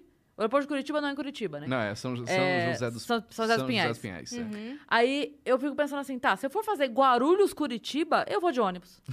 Porque eu penso assim, tá, eu vou sair da minha casa, aí eu vou pegar um Uber até o É. aeroporto. Aí eu chego no aeroporto, aí tem embarque, aí eu, não- eu não tô, eu não tô relaxada ainda, eu tô aqui. Aham. Atenta, sala de embarque, isso Sim. aqui. Aí entrou no avião, aí beleza. Aí é uma hora e vinte até Curitiba, sei lá, uma hora É. e dez até Curitiba. Não, nem isso. É, Nem é isso, muito né? pertinho. 50 minutos, são Aí 40. beleza, cheguei lá. Aí chega lá, aí desce, pega a mala. aqui. Ou seja, essas seis horas É, que eu fiquei em trânsito, É. eu entro no ônibus aqui, pum, acordo lá. Então, É muitas isso. vezes pelo tempo de sono, Uhum. porque eu sei que, cara, eu saí do show meia-noite. Eu pego o ônibus aqui uma, uma e meia da manhã, chego lá a seis, sete poltrona reclina um pouco mais. É. Não, porque agora tem é, cabine e cama. Tem, Ah, então. O quê? Aê. Cabine e Esse cama é tipo de melhor que leito, você tá Então. doido. Aí eu chego o lá, deito. tipo, É o deito. sete e meia da manhã, chego no hotel cafezinho, pá. Então, muitas vezes, por conta desse... desse Aí você imagina a pessoa que tem o avião à disposição dela. Ela pode fazer o que eu faço É. no ônibus. E quando o cara não é um executivo, né? Porque o executivo usa muito como ferramenta de trabalho, eh, como ferramenta de negócio, né? Então o cara faz muito negócio no voo, entra em contato com muita gente, online e tal. Quando é o caso de, de um artista que tem a possibilidade de dormir e naquele den- dentro daquele avião o cara não precisa falar com ninguém, ele pode desligar o celular dele e Aham. dormir, Sim. é o momento que ele consegue Exato. fazer É, isso. e né? a poltrona pode reclinar mais, porque as exato. medidas de segurança não tem muita gente não tem ninguém atrás É. dele. Na verdade, assim, as medidas de segurança dentro de um avião executivo existem, existe também, Claro. claro, na decolagem no pouso, mas para você reclinar a poltrona flat total, dormir a hora que você quiser, Uhum. Sim. né, andar no avião, Nada né, te não, impede, não, não, não, dentro no voo de cruzeiro, se você não tá em procedimento de decolagem e pouso, é normal, você faz o que você Já quiser. teve caso de roubo de avião? Já, e por incrível que pareça. Roubo de avião? Recente, inclusive, eu não lembro, eu vi a notícia, eu esqueci aonde que foi, mas Caramba, é verdade, É. eu vi também. foi, o cara Pera. entrou, roubou um avião... É verdade. Bem discreto, esqueci a bem discreto. cidade, É um é. roubo muito Calma, eu vou discreto. pesquisar aqui. Então já teve roubo de helicóptero também. Teve o Papai Noel, lembra do Papai Noel que roubou um helicóptero? Nossa, lembro. Parece até piada, velho. Avião de Almir, Almir, Sater é Isso, roubado esse. É durante aí, é arrastão esse em aí. aeroclubes no Mato Arrastão Grosso do em Sul. aeroclube. Eu tô nunca tinha ouvido rindo. falar disso. Eu tô rindo porque é muito aleatório, não pelo, não, não, pelo claro, acontecimento. é. Sim. Eu, le- você falou isso agora, eu lembrei que essa notícia que a gente deu na rádio. Eu não acredito. Aqui, ó. É. Três aeronaves foram roubadas do aeroclube da cidade de Ara... A- Aquidauana, Mato Grosso do Sul, a 135 quilômetros de Campo Grande. Um dos donos é o cantor e compositor sul, Mato Grossense Almir Sater, e as outras duas vítimas são empresários da região. Cada um dos aviões é avaliado em cerca de 180 mil. É, então. É Aí isso. tem o resto da notícia aqui, mas enfim. Agora, é o cara roubar um avião tem que ser no mínimo piloto, né? Como é É, que você então, rouba um eu não avião, sei. cara? Eu não fui a fundo nessa notícia, eu não vi mais sobre isso. Não sei nem se Vocês divulgaram querem que mais continue coisa. a notícia? Conta Quem aí. que foi o cara que roubou? Conta Acharam? Pelo menos 18 pessoas, algumas com sotaque espanhol, renderam o vigia e Tá seus explicado. filhos no local por volta das duas e meia da madrugada desta segunda-feira 6, agora a última. Primeiro, cinco deles invadiram o aeródromo, aeródromo, assim que fala? Aeródromo, é. e renderam o segurança que foi obrigado a abastecer cinco aeronaves. Pouco depois, mais 13 pessoas entraram.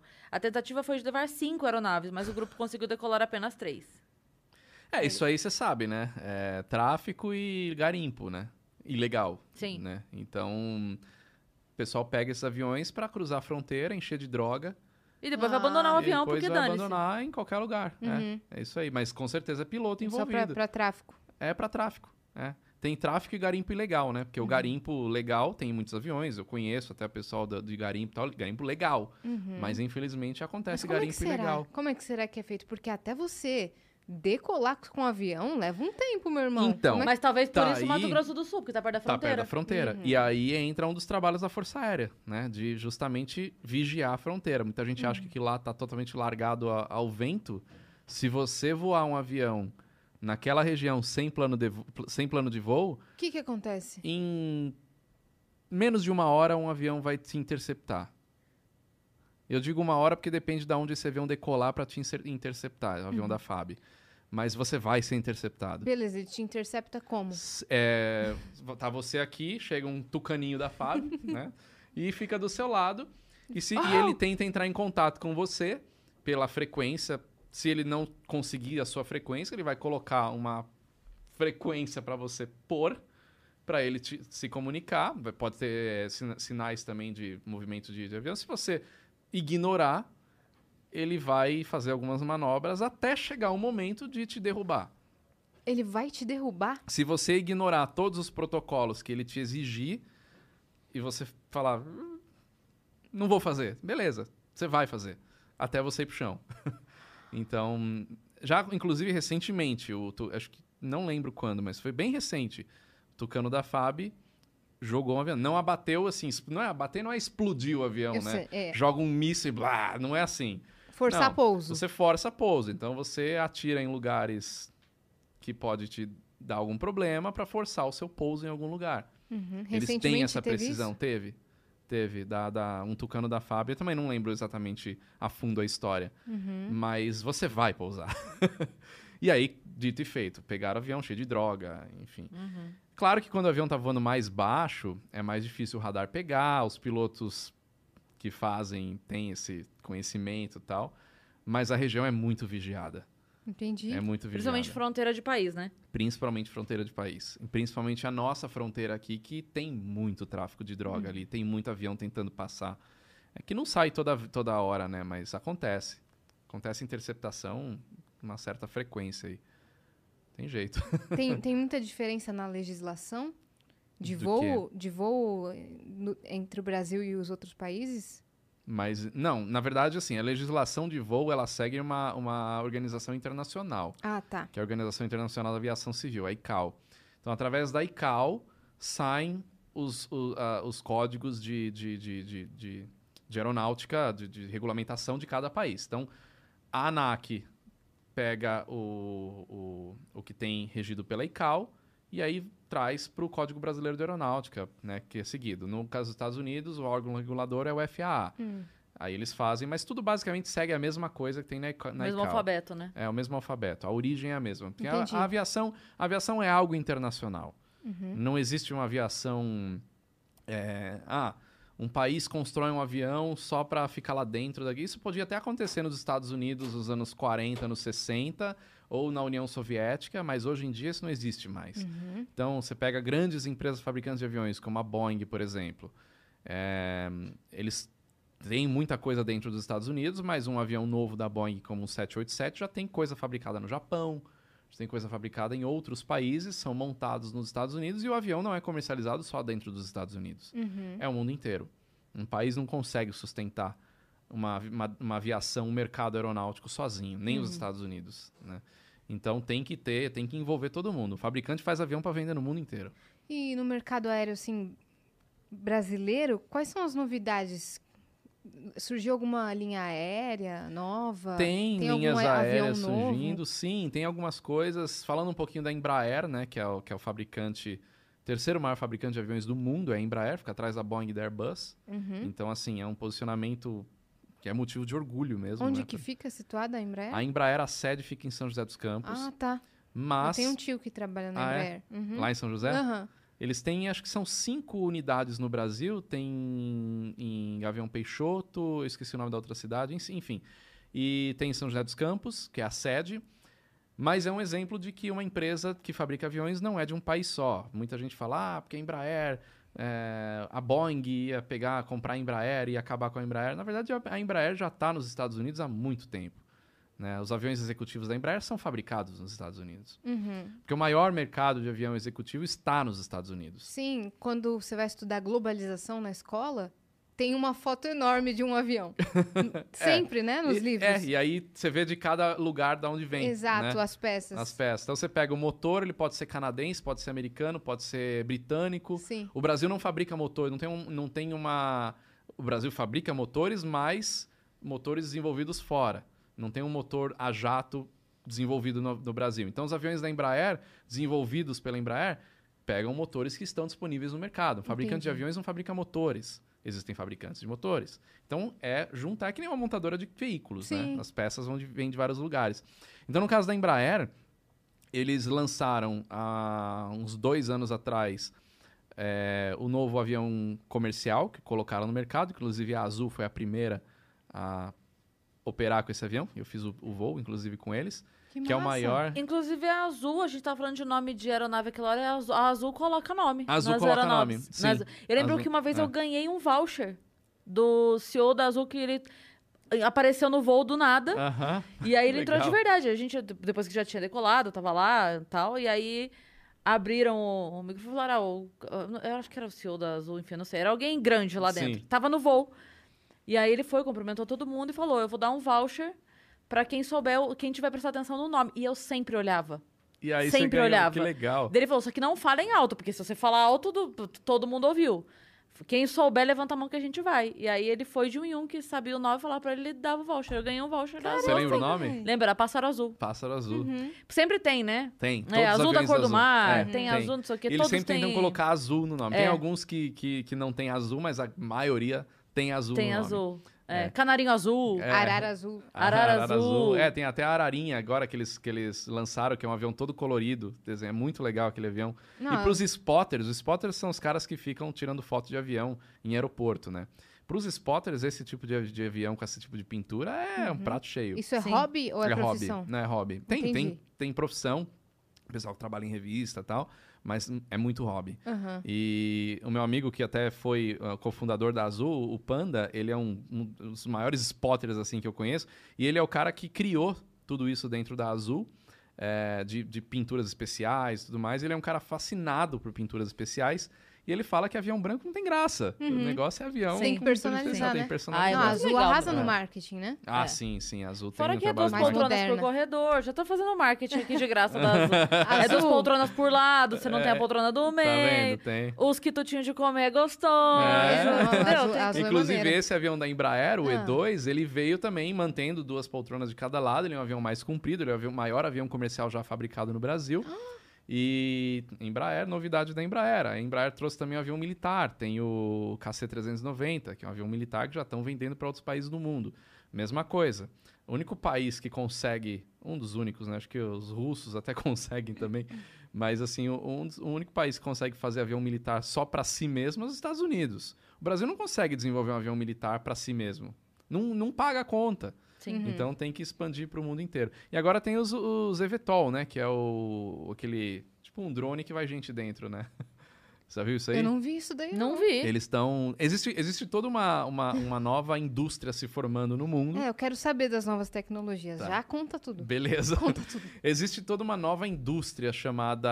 É, é, é, esqueci, fugiu o nome agora. É, é, é um sistema aéreo urbano, né? É mobi- mobilidade aérea urbana. Esse é o nome, mobilidade tá. aérea urbana.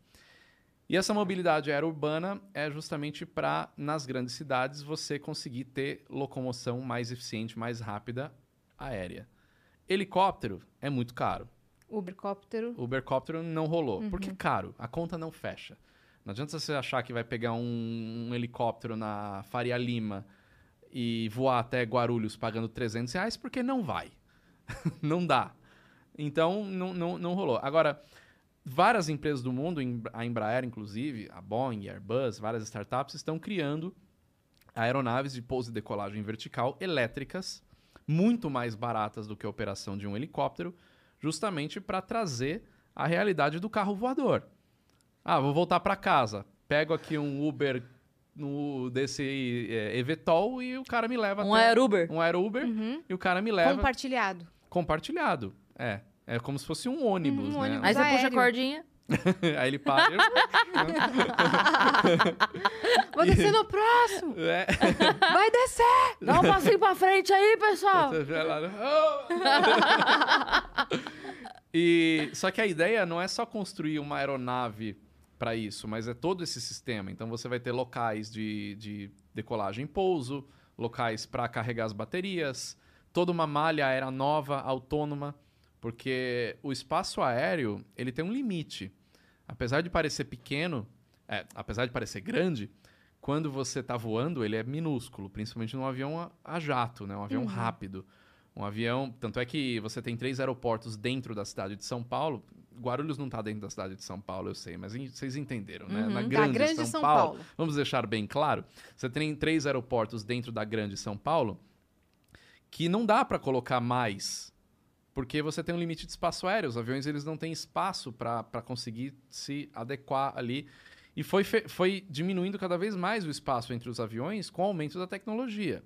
Então a realidade que existia no início dos anos 2000 era uma, a realidade que existe hoje é outra. Você consegue concentrar cada vez mais aviões. Mas existe um limite. Quando você faz um sistema todo novo, todo integrado, todo autônomo, você consegue colocar um praticamente voando atrás do outro. né? Então essa é Ruas. a ideia. Ruas no ar, Sim. literalmente. Aí pode dar ruim, né? Então,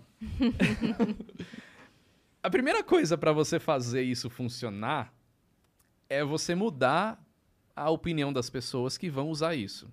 Eu pergunto para vocês, vocês entrariam num helicóptero, vamos chamar assim, autônomo, sem Entraria. nenhum piloto? Eu.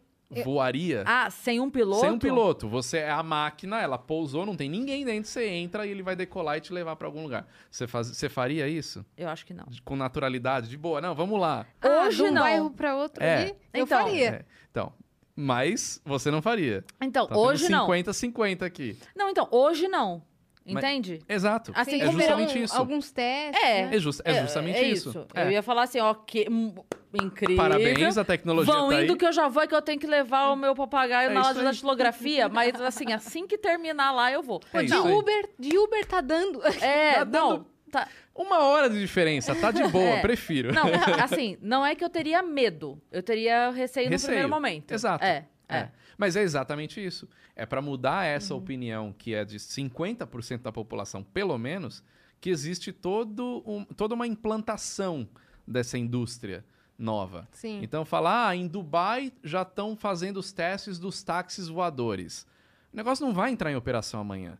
Tudo isso vai se colocando na cabeça das Sim, pessoas, porque sim. hoje a gente já. Hoje você acha normal, você entraria. Talvez 10 anos atrás você fala, não, Hum, não é, entraria. com certeza não. Então você vai criando todo um movimento para mudar Uhum. a opinião das pessoas, para que quando o negócio realmente chegar e estiver funcionando, as pessoas usem. Né? É, porque também é uma coisa que é, requer muito teste, né? Exatamente. Não dá pra... Homologação. Do nada falha um negócio lá em cima, cai É, e mata a então, gente que não tem nada a. Primeiro eu, fiz- vou naquele restaurante aéreo pra fazer um teste. Eu fiz, Vamos até, começar devagar. eu fiz até um vídeo sobre esse eVTOL da Embraer e muita gente Já tá falou. operando aqui no Brasil? Não, eles estão ainda em Pelo fase... amor de Deus. Tá em, em modelo em escala, não tripulado, ainda não. A cara da É. E muita gente falou isso, falou, tá louco, isso aí não vai dar certo, imagina, para um motor de sair, o troço vai pro chão. Sim, isso daí só vai ser implantado quando tiver certeza que não Sim, vai acontecer sim, isso. Exato. Né, o troço voa com 10 motores. E é aberto? Não, é fechado, é uma Ah, cápsula, tá. fe- é uma cabininha fechada. Ah, tá. É, é tipo o bondinho do Pão de Açúcar, só que sem o cabo em cima. É exatamente isso. Entendi. Exatamente isso. Mas um exemplo de algo autônomo. Você entra no elevador hoje sem problema nenhum? Entra. Você entra no elevador também. Sim, problema. mas ele tem o cabo, né? Então, no bondinho eu também entro. Mas tem alguém trabalhando lá, ou você aperta um Não. botão ele vai de um Só andar pro aperta o outro? botão e o ele vai. mesmo. Então, no início dos elevadores tinha o ascensorista. Pra quê?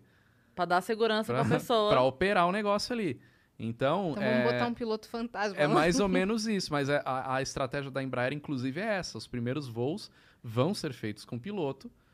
Porque Pra ele estar ali. ele tá ali.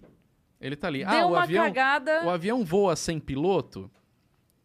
Esses novos projetos vão voar. sem- Você voa, você pega um drone hoje, você calcula um negócio lá, aperta um botão, ele faz o que tem que fazer. Uhum. Na via- na- na- no mundo agrícola, por exemplo, você faz pulverização de lavoura, ou você, tudo, tudo Com a no- chegada do 5G, mano, Meu, isso daí tá você, ficando você plota o que você precisa lá, aperta o botão, o drone faz tudo sozinho. automático. O Tesla.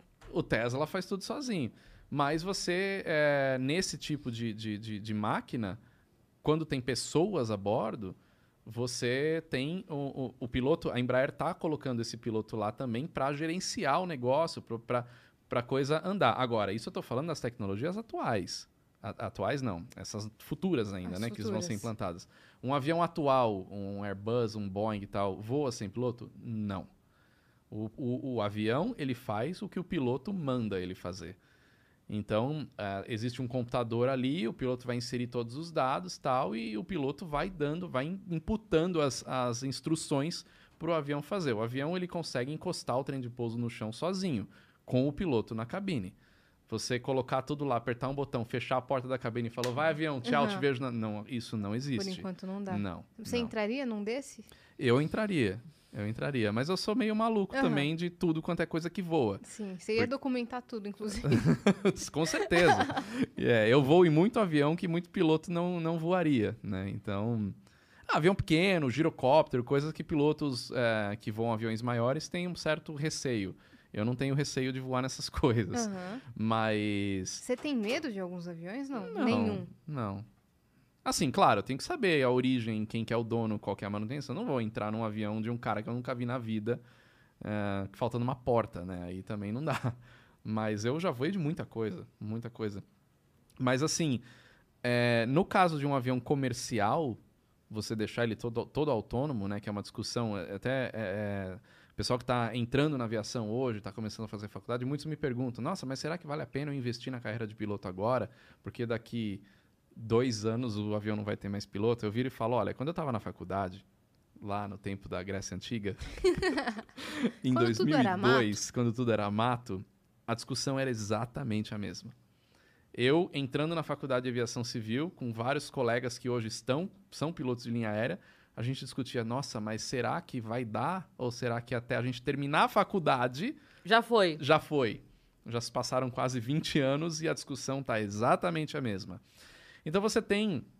é, Existe tecnologia para isso? Existe.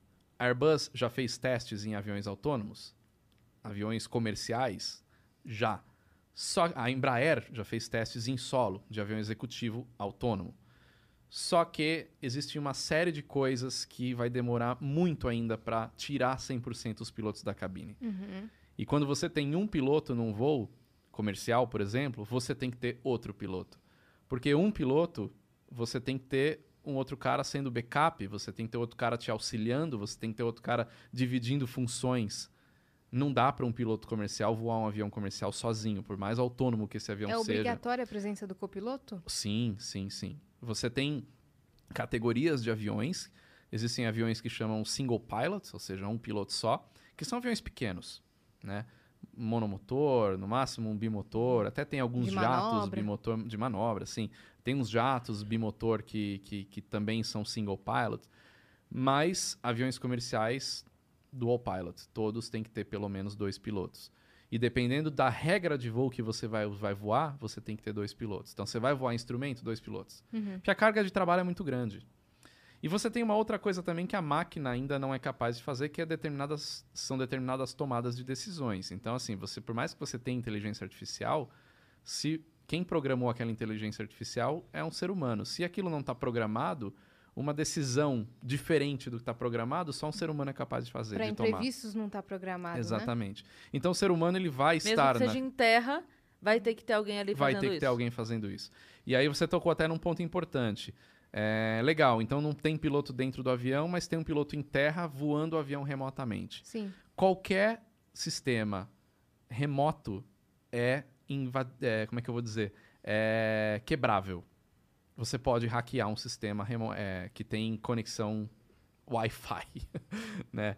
Então, imagina você tá com milhares de aviões pelo mundo voando com milhões de passageiros remoto, com os pilotos em solo e de repente um grupo de terroristas hackers entram e invadem meia dúzia deles e tomam comando de avião em voo. Sim, Isso pode é uma acontecer. possibilidade. Entendeu? Entendeu? Então é. Tem, tem vários fatores. Então você tem o fator humano, da pessoa, do passageiro, do cara aceitar que ele vai voar num avião sem piloto. Uhum.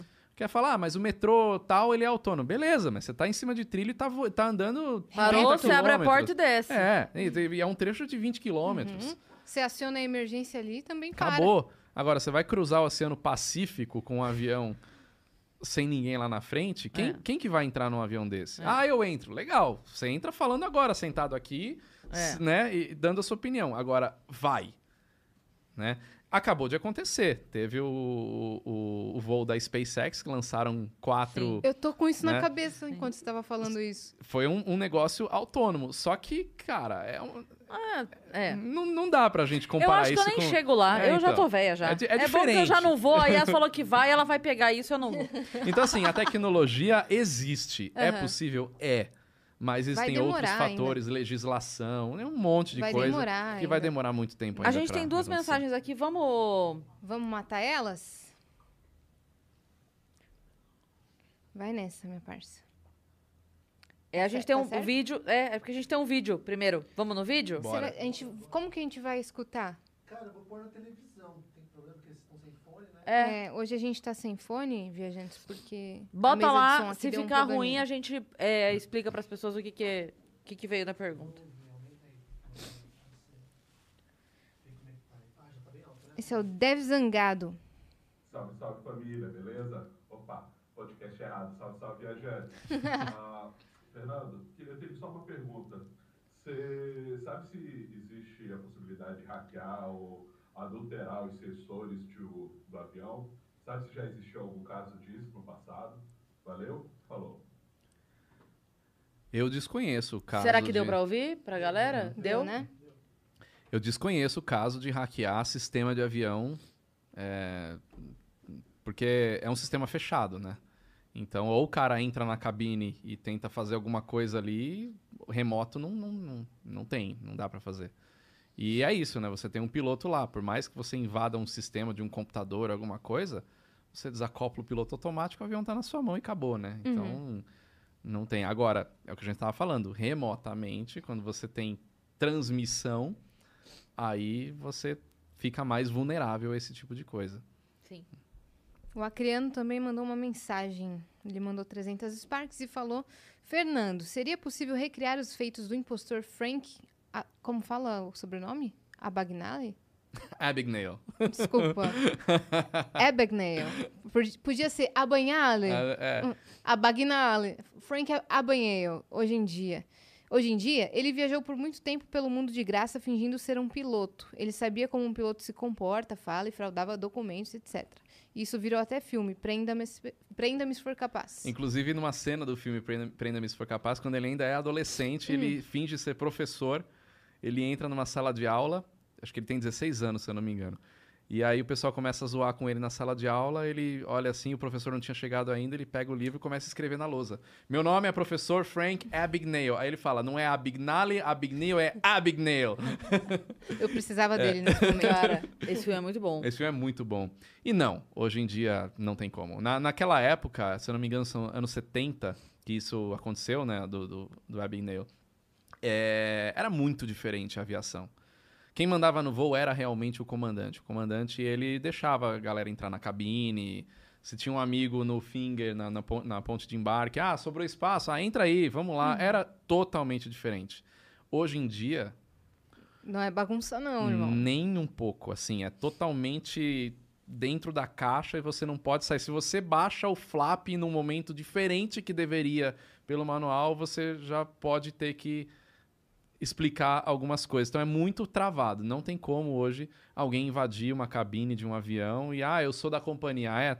Tá, e aí? Mostra no E é tudo sistema eletrônico, então você Sim, não falsifica sim. mais um cheque como ele fazia no, no filme. O impostor. O cara vai passar um QR É, Code ali e é. esquece, não, não entra mais. Inclusive a carteira, deu muito problema até na aviação aí, a CHT, né, que é a, a carteira de conhecimento de, de, ah, de habilidade técnica né, do- do- dos pilotos, que é a C- nossa CNH, ela passou a ser eletrônica, então é um QR Code. E os pilotos precisavam eh, mostrar esse- essa CHT eletrônica na entrada para se apresentar para o voo. Aí no começo dava pau, aí não entrava. Os caras. Então, mesmo o cara que é tripulante, às vezes Passa por perrengue passa por pra perrengue para entrar para se apresentar Uhum. no despacho operacional. Então, não tem como. Hoje em dia é impossível. Você ganha isso. passagem de avião, Fê? Pra fazer, fazer os vídeos? Sim, a gente tem parceiro, né? parceiros? Tem, tem, tem. Ah, aí é uma parceria legal. Lógico, Pode. pode falar. É azul, né? Azul é Ah, nossa e- parceira. A gente, a gente mandou super bem, a gente Ai, nem ô. Tá vendo? Olha lá. Azul, queremos você aqui. Foi orgânica então, essa Foi, foi orgânica. Foi A gente não tinha conversado A sobre gente isso. não tinha conversado e é- de verdade eu gosto mesmo. Eu falei de coração. Não, a eu Azul gosto é uma, mesmo. é uma excelente empresa e, eu- e a gente está com eles já há bastante tempo. Praticamente todos os vídeos de avião comercial que a gente faz é na Azul. Eles têm as portas abertas pra gente. A gente faz muito vídeo aqui ah, no centro de operações de, de manutenção deles em Campinas, lá em, em BH. Uhum. E agora a gente, no, no novo projeto que a gente tem de viagens, Destino, o Sonho e né? Destino, Com a Gi. a gente tem também o patrocínio deles pra viajar o Brasil inteiro, gravando os legal. capitais. Muito Qual, legal. qual foi o que, você- que vocês mais gostaram até agora? A gente foi, por enquanto, só em quatro. São Paulo. Ah, é, é um É, projeto é novo. um projeto, tá- tá- a gente tá gravando ainda. São Paulo, Curi- Curitiba, Florianópolis e Rio de Janeiro. E a gente vai segunda que vem pra Porto Alegre. Ah, e depois. Uhum. Vitória. Então, por enquanto, eu só fui em capital que eu já conheço. Não E aí vocês fazem nova. um tour. Sim, a gente mostra. A ideia original do programa era mostrar o que fazer em 72 horas numa cidade. Muito legal. Numa cidade como São Paulo, nada, né? Que é impossível você fazer Dá muita pra você coisa. ir pra Paulista e É. mais uma Você coisa. 70 horas de trânsito e duas horas. A gente fez. São Paulo foi uma exceção, até pelo fato da gente ser daqui. A gente gravou em quatro dias. E tem muita coisa pra fazer em São Paulo. É impressionante. a gente Tem não é turista em São caramba. Paulo e É. a gente fala, ah, não, não tem. É. Mas tem muita coisa Muita pra fazer em São coisa. Eu gosto muito quando minhas amigas de outros estados vêm pra, pra cá, pra São Paulo, porque aí eu, eu, eu sou turista em São É, Paulo também. é. Nossa, Total. aí eu faço um Total. monte de coisa. Não, e eu falo, né, não, não deu pra fazer nada em São Paulo, e- porque a quantidade de coisas que você tem pra fazer em 72 horas, Não. você não Uhum. Só de museu e teatro, nada, só de nada. museu e O teatro. programa a gente nem foi pra museu e teatro. Então, A gente ficou mais na gastronomia, mais algumas coisas. Algumas coisas culturais, passeios culturais, é, pontos turísticos não podem o faltar. centro histórico. Centro, Catedral da Sé, né? Aqueles pontos parecem clichê, né? Mas quem não é daqui Mas tem precisa gente saber. daqui que não vai. Eu e é conheço mu- muita e é gente, muito muito, paulistano que nunca foi pra Catedral da Sé. É, então. E, e- e vai na Europa tirar foto das catedrais Sim. lá e acha o máximo. É. E você entra na Sé E você tem- fala, cara. A Tem arquitetura o, é maravilhosa. tem o passeio que acontece na Catedral da Sé, que tem o brunch lá que Tem, você pode tem. tomar e tal. Eu É. não sei como é que tá agora. Estão fazendo. Tão a fazendo menina de falou novo? pra gente, estão fazendo. E você pode ir na parte perto dos sinos Sim. ali, tem Uhum. uma vista da, da, É. da, da Praça da Sé, é bem legal. Vocês ficaram É sabendo de um bar novo que é um bar cofre, que fica no subsolo de algum prédio muito Já, famoso? já fiquei sabendo disso aí. Não é do, do que era do prédio do Banespa? Eu, Eu não acho que é no sei. prédio do Banespa. Porque Mas eu tem, tem o sabendo. bar que eu tenho loucura pra conhecer, que é o Bar dos Arcos, embaixo do Teatro Municipal. Ah, esse Tem é lindo. loucura pra conhecer lá. Ah, vamos de ir lá. Nossa, meu Deus do céu, até porque eu não bebo. Aí eu falei pra minha filha que eu vou roubar ela, porque quando a minha filha era criança, eu usava ela pra ir no Museu Catavento. agora, como ela já cresceu, agora eu uso ela pra ir nos bares e não Sim, passar vergonha, eu sei, entendeu? é. É, Aí ela bebe, eu fico, Imagina eu. Eu, eu, não- eu também não bebo. E eu preciso gravar o programa, eu preciso experimentar todos os drinks, eu preciso fazer degustação de cerveja, degustação de vinho. Mas olha, eu vou te falar uma coisa. Você falou que vai pra Vitória, eu vou botar você em contato com uma amiga minha de lá. Legal. Aí ela sabe. Ela, o Estevão Pelo Mundo, ele veio aqui. Aham. E ele foi pra lá e falei, eu vou te botar contato, tá, não sei o que, beleza. Morreu o assunto. Cara, ele foi, pegou o contato da Gi. Eles fizeram tanto passeio lá em Vitória. Porque Ela Gi, sabe porque o que exatamente acontece, onde não é ir. que Isso é ela, muito não é bom. que ela é de lá, ela tem um blog. Ah. o blog dela Oh, é Guia. Capixaba. Guia Capixaba. Então ela conhece Vocês vão curtir. todos os cantos de lá. Eu vou te passar o contato dela. E ela é de gente verdade. boa de Ela é verdade. gente boa de verdade. Ela já veio aqui.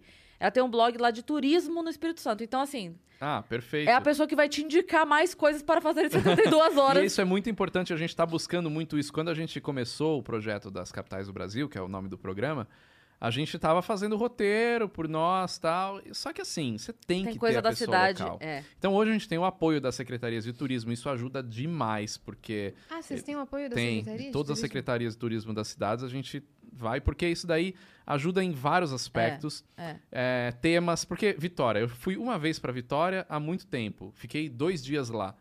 Eu não sei o que fazer Exato. em Vitória. Uhum. Então a gente precisa Não, do apoio vezes- dos locais. Às vezes é, você conhece o ponto hype do negócio que todo mundo vai, mas aquele super legal que ninguém conhece É, Então. é uma rua E esse é um diferencial do programa. A É. gente gosta de mostrar as ruas pequenininhas, o beco que o local vai.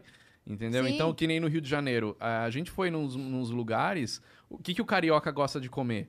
Eu vi vocês falando Vocês viram, isso. né? Então, Aham. Você é- falou, não é o que a galera vê na internet que são os pontos, é o que, que o carioca que tá aqui É. no bairro, onde que ele vai? e Que eu que tenho vários amigos cariocas, e a gente começou, inclusive, o Carioca no Mundo. Não sei se vocês conhecem, o Jaime. Aham, aham. Ele até fe- ele participou do programa com a gente, porque cada capital a gente está chamando um influenciador, um criador de conteúdo local. No Rio de Janeiro foi o Carioca. Super legal. E, e- e a gente perguntava para as pessoas o que, que vocês comem no Rio de Janeiro. Porque não é. O, o- prato tem os pratos típicos e tal, mas o carioca gosta de petisco. O carioca gosta, o carioca gosta de ir na praia, comer petisco, tomar cerveja. Falei, mas é, é isso que vocês comem? É. então a gente tinha que mostrar isso daí. Sim, sim. Então, cada local tem os seus. Vai para Curitiba, por exemplo, conhecer os pratos típicos de Curitiba. Tem muita coisa diferente. E a gastronomia acaba sendo um ponto central também do programa, porque tem até um amigo meu que a gente fez um programa juntos na Sony, chamava Chefs na Rua, o Maurício Schwartz. Ele era apresentador, eu era diretor do programa. E ele tem uma frase fantástica, que é... Quer conhecer um lu- A gente fazia programa de comida de rua, né? É, ele falava: quer conhecer um lugar? Visite-o. Quer conhecer um lugar de verdade? Coma sua comida típica. Mas quer realmente conhecer um lugar? Coma sua comida de rua. O Maurício eu conhecia aquele dia na gravação? Não, ele não tava. Ah, tá. Não. O Maurício ele trabalha mais com parte de gastronomia, e tal. Ele Entendi. faz. Hoje ele cria alguns conteúdos mais da, da parte de. Ele é judeu, então ele da, da, da gastronomia judaica, tal, comida caché, essas coisas. E a gente fez um programa juntos por dois anos, faz, mostrando gastronomia pelo mundo, né? Então, Uhum. Sensacional, qu- cara. quando a gente foi fazer tanto o Sonho e Destino e agora o Capitais do Brasil, a gastronomia é o centro do negócio. Eu até falo pra Gisela, né? Eu falo, meu, a gente tá comendo demais esse programa. Não, mas tem que ter É sua comida. esposa? A minha esposa, é. Que Não. apresenta o programa comigo. Charada G. Vai ser duas G É, lá então, tá passeando. E, E ela é super gente fina, a Gisela. Então, e, e- e a- aí a gente às vezes come dois almoços no mesmo dia. No caso do Rio, a gente comeu petiscos na beira da praia, na mureta da Urca, que é- os cariocas adoram. E aí depois a gente foi pro assador O próximo- comer churrasco. Eu já tava assim. O próximo projeto de vocês vai ser Academias pelo Brasil. É, então. Olha, ainda bem que são só três dias em cada capital, porque senão realmente não ia Espe- dar. Espera você chegar em Belém. Ai, Nossa, É, aí. lá eu já. Cara, Vocês eu vão vou em te todas falar. do Brasil? Todas, todas. É a Que Disney legal, da gastronomia. cara. Nossa. Real, assim. Você Lá vai eu não comer. conheço, Belém eu não conheço. No norte eu conheço Boa Vista, em Roraima, e Manaus. Aham. As outras capitais eu ainda não conheço. Então eu tô, eu tô muito ansioso para ir para esses lugares.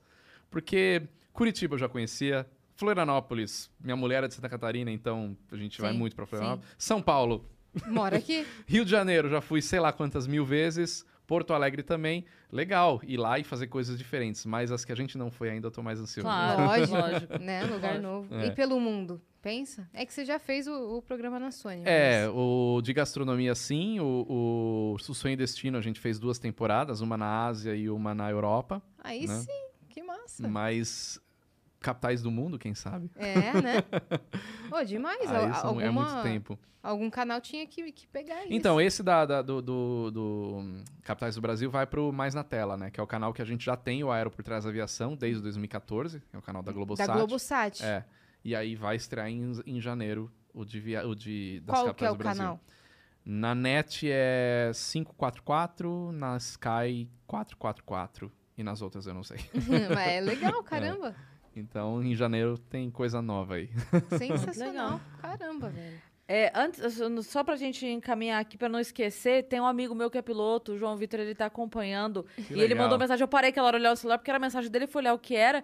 E ele falou, o Vênus hoje tá ainda mais incrível, tô amando, não sei Valeu, o quê, tô João aqui. Vitor. Então ele tá E tem- ligadão E aqui. tem um público, um, um nicho bem legal, né, de Sim. aviação, que cresceu Sim. muito no YouTube. Aí tem- Cresceu. Tem, o programa Aero, tem o do Lito, né? Sim. Aviões e Música. Sim, sim. É, Tem do, é Hugo o nome dele? Hugo. É que ah, o gravou- Vitor Hugo. Vitor É, o Hugo. VHD. Sim, sim. Mas ele é de helicóptero, então a gente não consegue. Eu não podia sair daqui sem zoar o Vitor.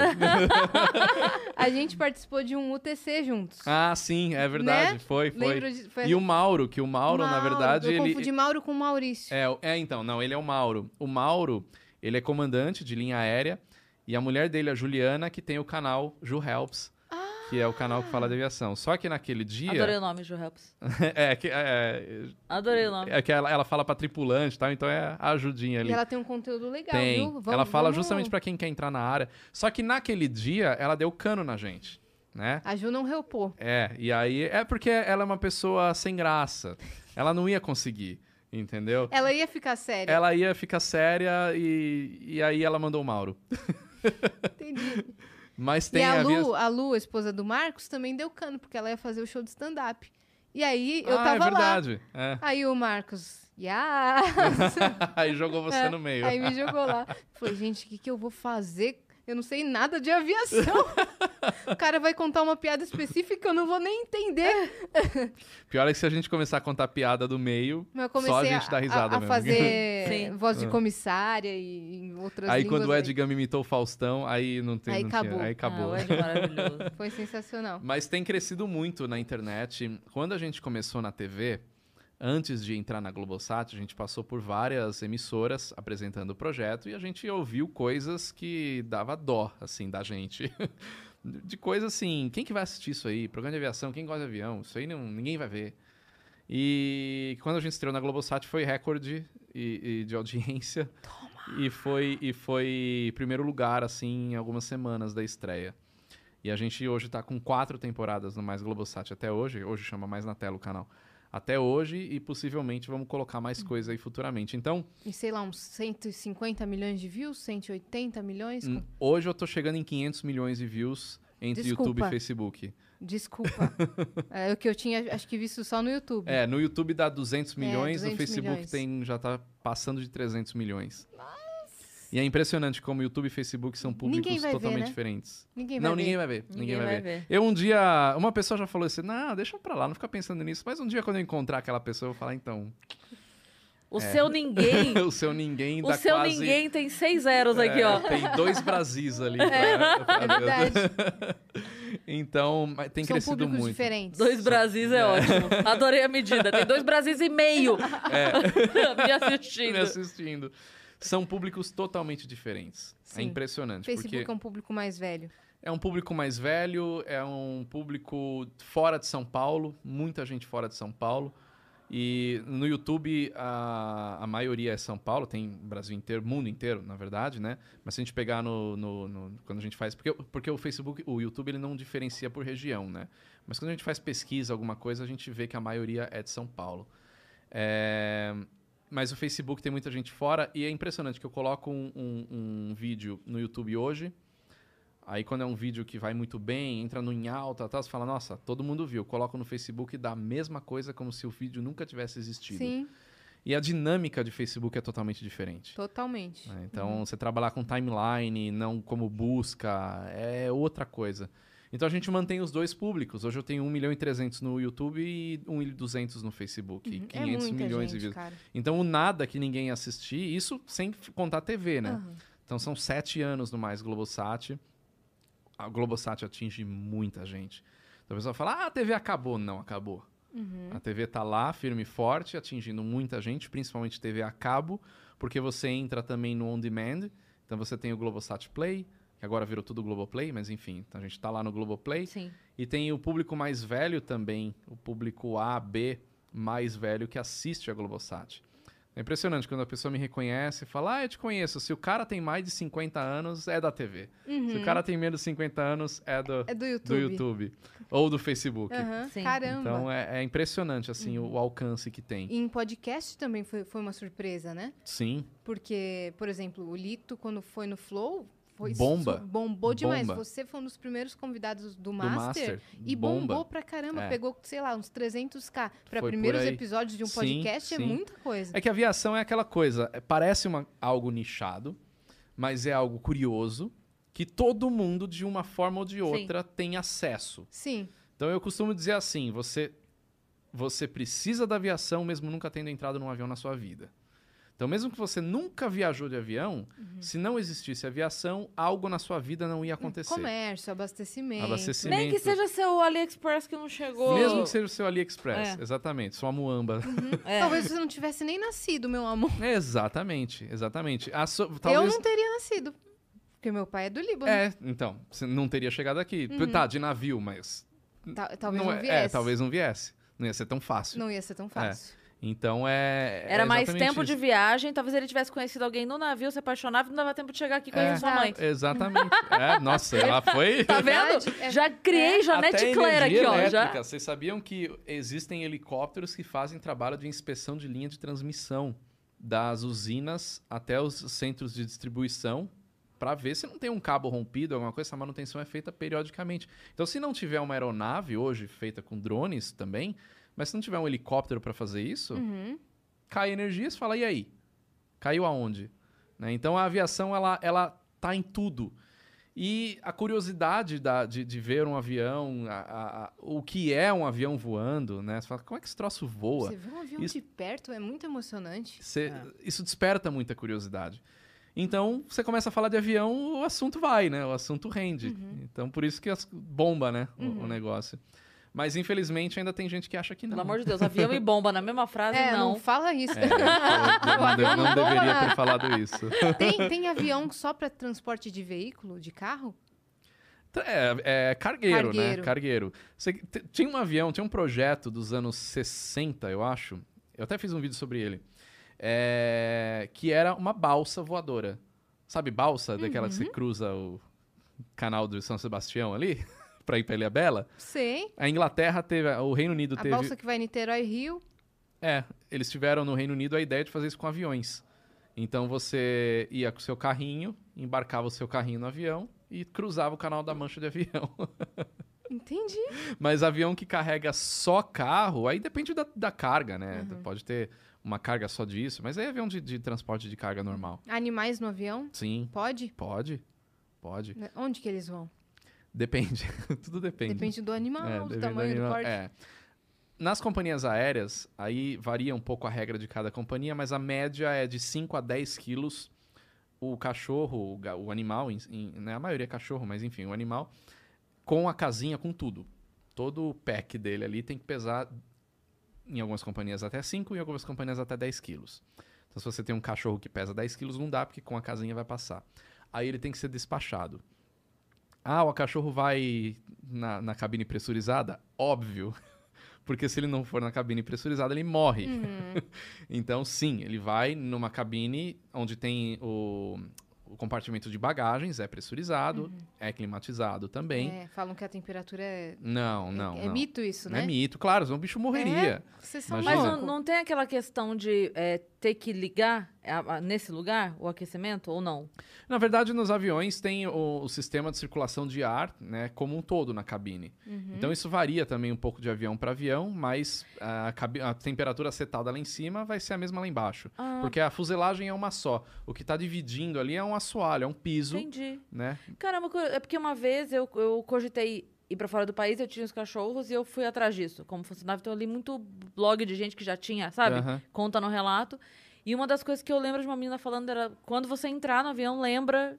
Tipo, por mais que você tenha despachado e esteja todo mundo sabendo, lembra, faça questão de falar com o piloto e lembrar que tem um animal Não. lá e tal. Não existe Não, isso. na- no, no- no painel do, do avião, onde o piloto é, regula o ar-condicionado, tem dois knobzinhos ali, duas coisinhas, uma para a cabine dos pilotos e outra para a cabine dos passageiros. Então ele vai regular ali e no, no compartimento de bagagem, pressurizado, ele vai circular o mesmo ar que está lá em cima.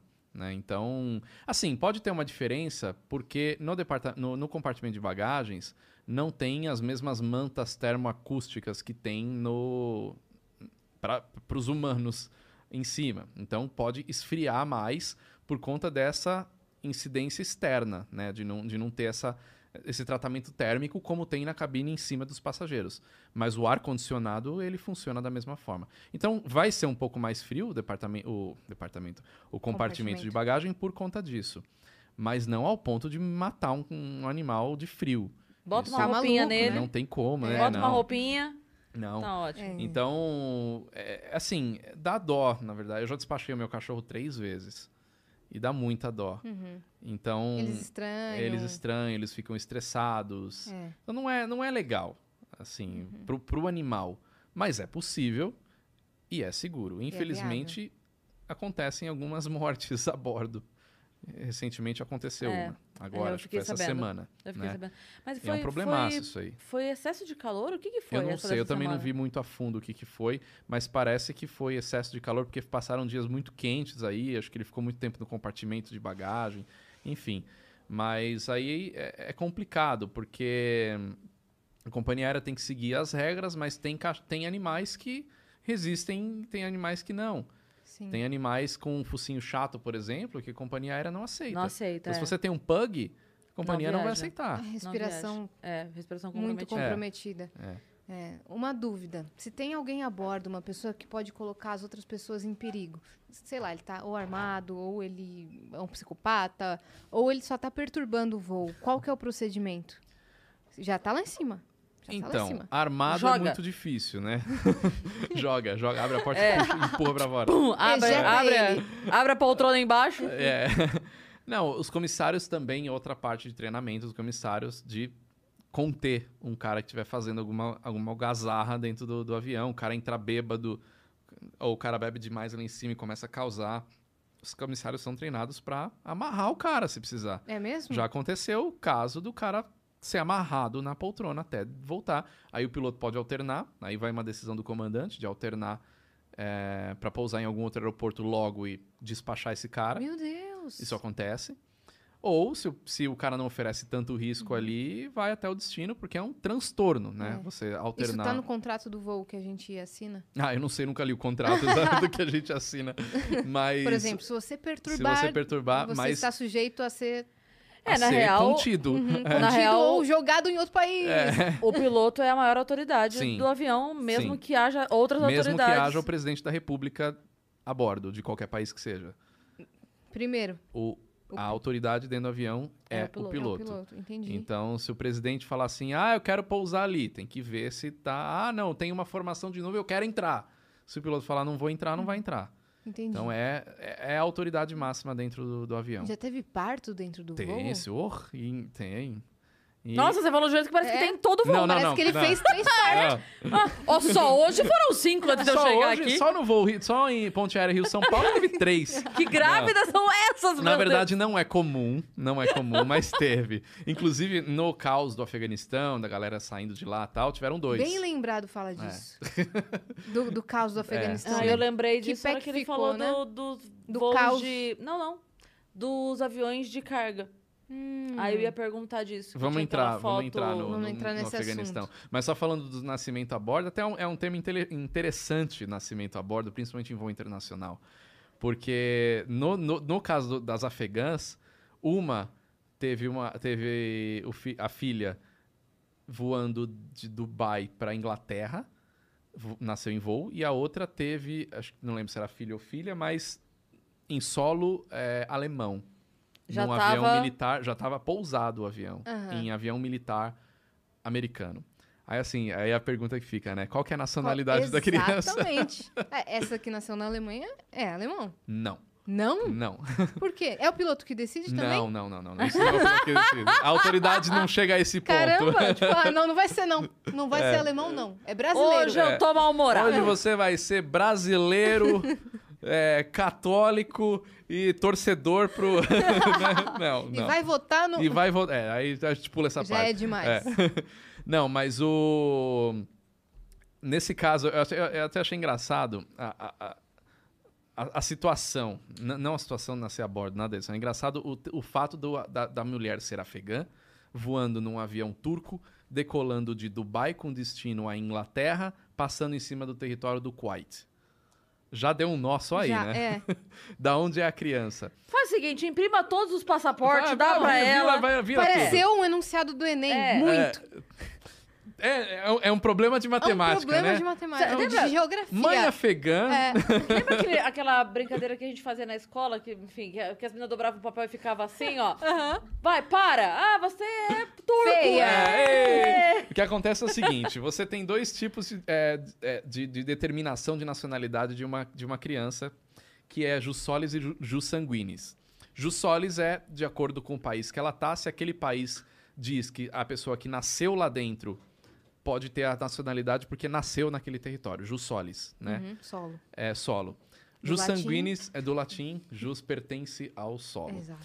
É, jus sanguinis, sangue. Então, se você é filho ou filha de alguém de algum determinado país que diz que se você é filho daquele país, você é jus sanguinis. Eu acho que dá pra entender, né? vamos, vamos colocar em, em- em prática. Brasil é jus solis e jus sanguinis. Se você é filho de brasileiro, você pode ter cidadania Cidadania. brasileira. Se você é filho de libanês e nasceu no Brasil, você é brasileira porque você nasceu em território brasileiro, Sim. né? Então, E posso ter a nacionalidade libanesa, se eu não me engano. Pode, mas aí é também critério do Líbano. Se o. Líbano fosse só Jussolis, por exemplo, Sim. mesmo seu pai sendo libanês, Você se fosse só Se eu- Jussolis, você não poderia nas- ter a nacionalidade Que daí vale o do país. do país. Eu não sei se Líbano... Deve ser jus sanguinis, né? Não sei. É, creio que dá sim pra. É. Então, os Estados Unidos, jus solis, jus sanguinis. Então, se você é filho de americano, você é... Enfim. Tá. É, Só que tem países que é só jus sanguinis, como é o caso do Kuwait. Talvez seja o caso do Líbano também, não sei. Mas... Uhum. Itália também? Itália é jus sanguinis, acho que não, não sei se tem jus solis. Acho que Espanha também não tem jus solis, é jus porque muita sanguinis. gente vai lá pra tirar né, a Exato. nacionalidade. Então, no caso dessa afegã, o bebê nasceu em cima do território do Kuwait. Aí entra a regra da aviação internacional. Quando você está voando em cima de um espaço aéreo com um avião comercial ou um avião, um avião civil, seja comercial, seja executivo, o que for, a regra vale do país que esse avião está sobrevoando e não da bandeira do avião. Então, o avião era da Turkish Airlines, era uma, é, uma companhia aérea turca, não importa. Aonde esse avião estiver voando é a regra do país que ele está sobrevoando. Ufa, né?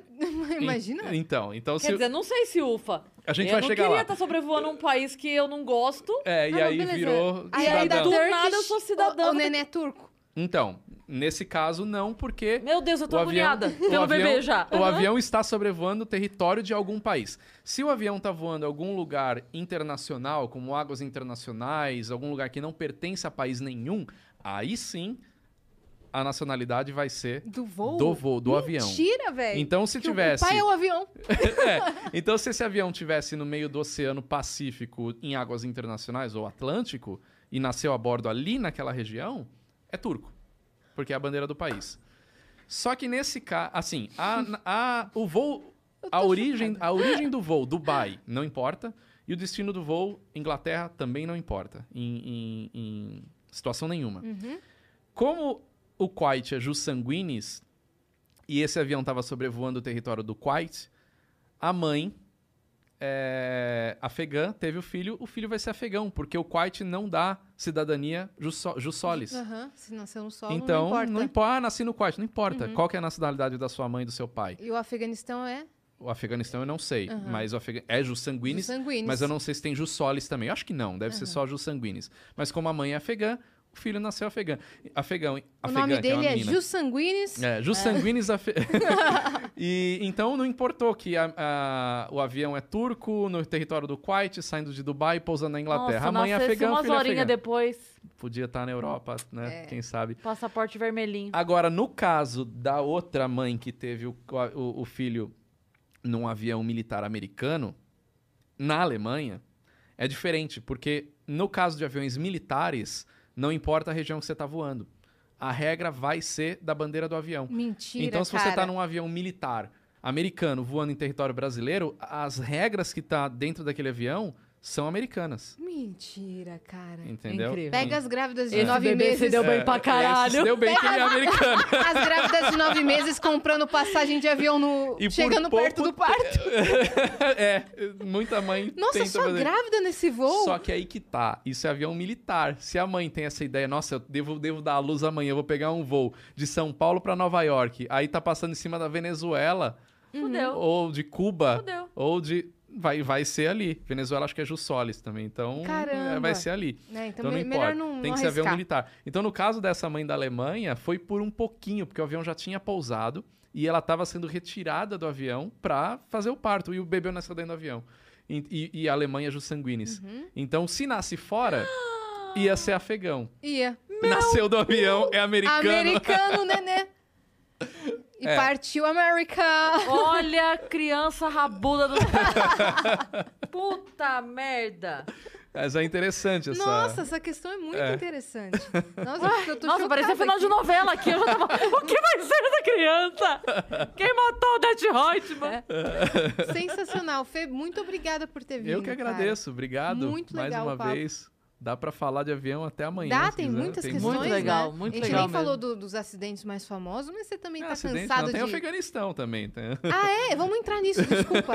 A gente não... já, já acabei com o fim do. Não, é porque eu esqueci que a gente ia entrar no- na questão do caos do, do, Do aeroporto. Vai lá, vai lá, Tá. vai lá. É, ali, ali é o seguinte, né? É uma, é uma, é uma crise já de muito tempo, né? O, o Talibã, ele, ele, ele atuava no Afeganistão como o poder principal até 11 de setembro. A partir do 11 de setembro, os Estados Unidos eh, começaram uma ofensiva junto com a, com a, com a OTAN para invasão do Afeganistão. Por quê? Porque tem toda uma história por trás, desde a União Soviética, quando a União Soviética invadiu o Afeganistão, porque eles queriam anexar como mais um estado soviético. Sim. E- A gente conversou sobre isso aqui. Com quem foi que falou disso com a gente? André Last. André Last. Então, e aí tem todo um problema, Uhum. uma crise longa ali. E o Talibã estando no poder na, na- no Afeganistão virou meio que um esconderijo de terrorista. Tanto é que é onde o Bin Laden se escondeu por um tempo. E aí, nas negociações ali entre OTAN e tal, o que, que a gente vai fazer? Invade o Afeganistão, tira o Talibã, resolve o problema, e foi basicamente isso que eles fizeram. E colocaram o governo para atuar ali no Afeganistão. O Talibã foi jogado de canto e os Estados Unidos foi colocando dinheiro, colocando estrutura bélica dentro do Afeganistão para que eles algum dia pudessem tocar o negócio sozinho. Falou, ó, tem helicóptero, tem avião, tem inclusive avião brasileiro lá que foi fabricado nos Estados Unidos para ser entregue para o Afeganistão. Ah, é? E foi o negócio, né? Só que aos poucos, ao longo das, das gestões dos últimos presidentes dos Estados Unidos, eles foram tirando, porque faz 20 anos isso, né? Que, que, que teve a invasão e tal. É, foi em 2000 e final de 2000, acho que dezembro de 2011, 2001, né? Que eles invadiram lá. Não lembro exatamente a data. E aí os Estados Unidos, de uns anos pra cá, eles foram tirando as tropas americanas e, e o, e o Talibã foi cada vez assim, tira daqui, o Talibã ah, vai tirando, o Talibã vai Avançando. avançando. Porque o governo que entrou no Afeganistão também teve muito problema. Não foi uma coisa simples. Você, você tirar um- uma, uma, uma, uma ditadura, um governo que for na porrada, na base da guerra, não vai achar que você vai tirar o pessoal, colocar um governo novo, ó, beleza, tá aí, deu certo. O Iraque tá ferrado até hoje, a Líbia tá ferrada até hoje, o Afeganistão não é diferente. E aí, quando os Estados Unidos tiraram praticamente tudo e falaram agora é com vocês, foi a deixa pro Talibã falar, bom, agora é com nós mesmo, né? Então vamos lá e começar a invadir. E aí, a última, a última não, né? Mas a principal área que precisava invadir era a capital do país, que era Cabul. E quando a população ficou sabendo que o Talibã estava chegando para invadir Cabul, a população entrou em desespero e correu pro, a- pro aeroporto para sair dali O de- mais rápido possível. o mais rápido possível, de qualquer jeito. Então é um assunto muito delicado, porque as pessoas. é, muita gente fala, nossa, mas os caras ficaram se pendurando em avião, não sabia que. Não! O cara é um afegão que não deve ter esse conhecimento de que lado que o trem de pouso do avião fecha. Como é... O cara não sabe. O cara tá vendo um avião indo embora, ele vai se agarrar, tipo, trem na Índia e vai, vai, vai junto, né?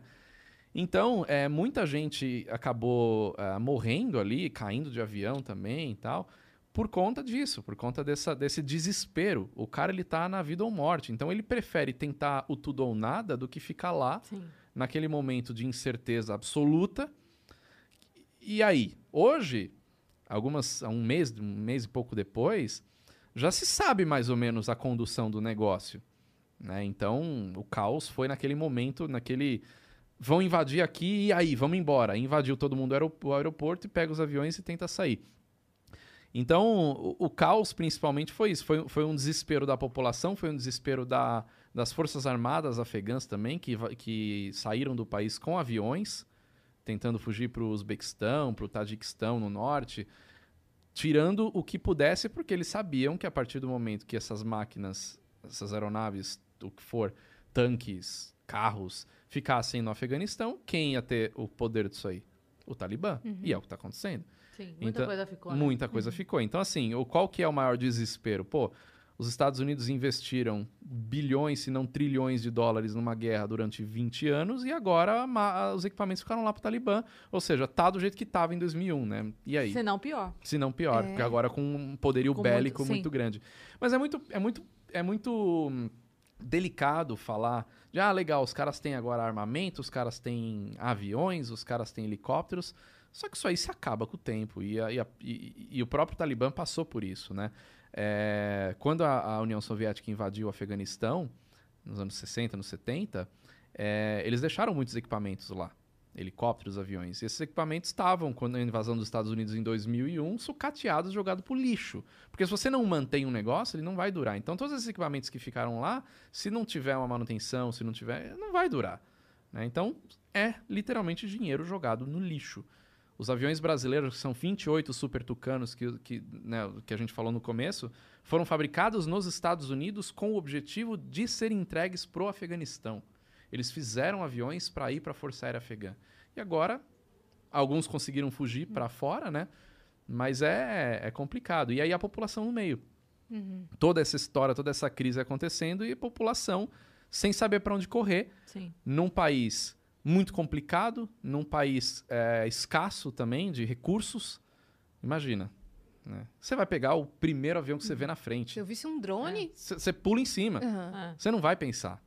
né? É. Então é fácil a gente estar aqui, no conforto de casa, assistindo que televisão. doido. Ah, nossa, cara louco. Tá, vai lá. Aham. No desespero, No você desespero. se pendura, porque a, a morte.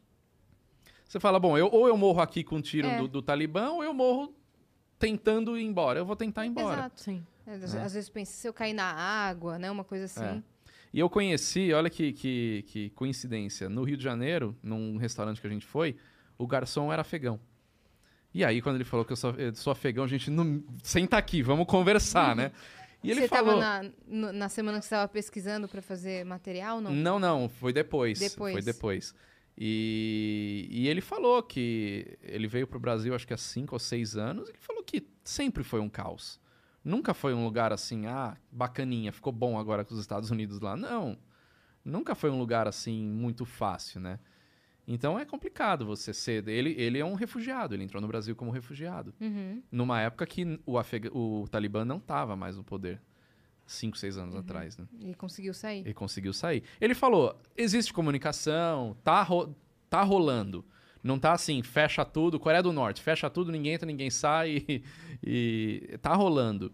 Mas complicado, né? Os direitos das mulheres já cortaram, Uhum. já tá, as mulheres já estavam é, conquistando muito espaço no Afeganistão. Já, já, tinham, já tinham empresas. Já tinham empresas, é, já, não, já não usavam a burca, aquela, aquela. E agora já Tava muito voltou. avançado, Tava né? muito avançado. Um retrocesso o re- demais. Demais. Então, assim, agora é esperar ver o que vai acontecer, né? Porque, assim, vai o quê? Mais, uma guerra? Vai, vai os Estados Unidos de novo lá? Porque, assim, o mundo inteiro joga tudo na conta dos Estados Unidos. Quem invadiu o, o- o Afeganistão e começou o negócio? Os Estados Unidos como líder, mas foram, foram os membros da OTAN. Alemanha, Inglaterra, Reino Unido, Estados Unidos, enfim. Então, tem outros países envolvidos, mas a conta é, dos, é do- dos, dos xerifes do mundo, né? Ah, os Estados Unidos têm que resolver esse negócio. Vai resolver como agora? Vai jogar todas as tropas de novo lá? Vai todo mundo pra lá, invade de novo, gasta trilhões de dólares por Entra 20 o mesmo anos. ciclo. Então, assim. é- Depois vão tirar. depois tira, aí volta e, e vai ficar nisso aí pra sempre? Então é complicado. Eu acho que. Mas a, a maneira como foi feita, ela foi bem irresponsável, né? Eu acho que a- a- essa entrega. Porque, É. assim, em sabendo que existia todo esse material bélico ali. Entende? Tipo assim, Sim, tem- porra, sim. tem- não é que decidiu assim, Não, caralho. Tem não. 20 anos essa merda. Você vai sair Sim. de lá em dois anos, você vai trazendo as caralhas de mas volta, então, né? Mas então, já faz 10 anos que Porra! eles estão tirando aos poucos, né, entendeu? Não foi de dia pra não foi É, amanhã. Então, mas é, é que assim, essa decisão de, ok, venham então. É, porque acabou. começou a pressionar, começou a ter É. a negociação lá e tá, vamos sair. Tinha que ser Tá, então com peraí. tudo retirado. Beleza, mas então nós estamos mandando mais 20 aeronaves pra lá, nós vamos encher tudo, É. vamos trazer tudo embora. E depois disso, vocês seguem a vida. É, é, é complicado. É muito cri- Crise complicado. humanitária, assim, é muito complicado, porque é, quando você tá com a caneta na mão tomando as decisões, você fala, e aí? É. que lado que eu vou? É. né? Então é, é difícil, e ainda mais você pegando. Ah, não, não defendendo lado político nenhum, isso é uma coisa que até que eu não exponho o meu lado político, porque acho que não interessa. E eu não tenho embasamento político para falar nem de um lado e nem de outro. Mas, independente que. Se, quem, quem, quem fez a retirada das, últimos, das últimas tropas? O governo americano atual. Democratas. Pô, então a culpa é dos democratas. Quer dizer que se fosse o governo republicanos, a culpa era dos republicanos. Mas o republicano também fez retirada de tropas. Então é muito complicado. Né? É um assunto que eu vou deixar para os cientistas políticos e. Temos vários nos comentários. É, então. Temos grandes cientistas Tem, políticos. tem muitos especialistas de internet. agora. a gente Especialistas. tem. Vamos deixar com É, eles deixa os essa, essa especialistas de internet falar. eu falo da parte aeronáutica, que é o que, que eu Boa. conheço. E fala muito Boa. bem. Valeu, Fê. Obrigado. Show, show assim de, de conhecimento. Muito Valeu, legal. muito legal. obrigado. Valeu, Vocês mas foi um deixa- prazer. Ah, Eu ia falar, deixa suas redes todas. Ah, sim, vamos deixa lá. tudo. Novos projetos. Instagram, programa Aero, dois As, programa Aero. YouTube, Aero por Trás da Aviação, para facilitar, escreve aviação ali que já vai aparecer. Facebook também, Aero por Trás da Aviação. O programa tá no canal Mais na Tela também, tanto o Aero por Trás da Aviação, quanto o meu programa de viagens também. Pessoal, dá uma força no nosso programa de viagens. A gente tá, Tá no YouTube. Tá no YouTube também, Sonho e Destino. Quem puder se inscrever lá, vai lá, a gente quer chegar em 100 mil inscritos, então ajuda a gente. se inscrevam por lá favor. agora, velho. Corre, corre, se inscreve lá. Fechou? E no Instagram também Sonho e Destino. O programa também tá no Mais na Tela. Em breve, novos projetos. A gente tem o Capitais do Brasil, que vai pro Mais na Tela e pro YouTube do Sonho e Destino em breve. boa. E vocês que ficaram com a gente até aqui, deixe seu comentário, deixe seu like, interage com esse vídeo, divulga esse vídeo e segue a gente nas redes sociais. Yas, Yassine. Yasmin e Yassine? É, Yas e Yassine. Porque Yasmin é sua prima. Exato. Mano, ela e Yasmin com M no final. A Yasmin Yassine é uma outra Outra pessoa. que ela então, não quis trocar comigo. Yas E aí você cortou metade do seu Yassine. nome. E Cris Paiva, o Cris com dois S. Segue o Vênus Podcast em todas as redes sociais, ou Vênus Podcast. A gente tá no Facebook, no TikTok, no Twitter, em todo lugar a E gente tá. no MTV Miau daqui a pouco, porque a gente tá concorrendo a uma categoria. Que hora vai hoje, ser? Agora. Então vamos lá assistir. 8 horas da noite. Beijo. Tá? Beijo.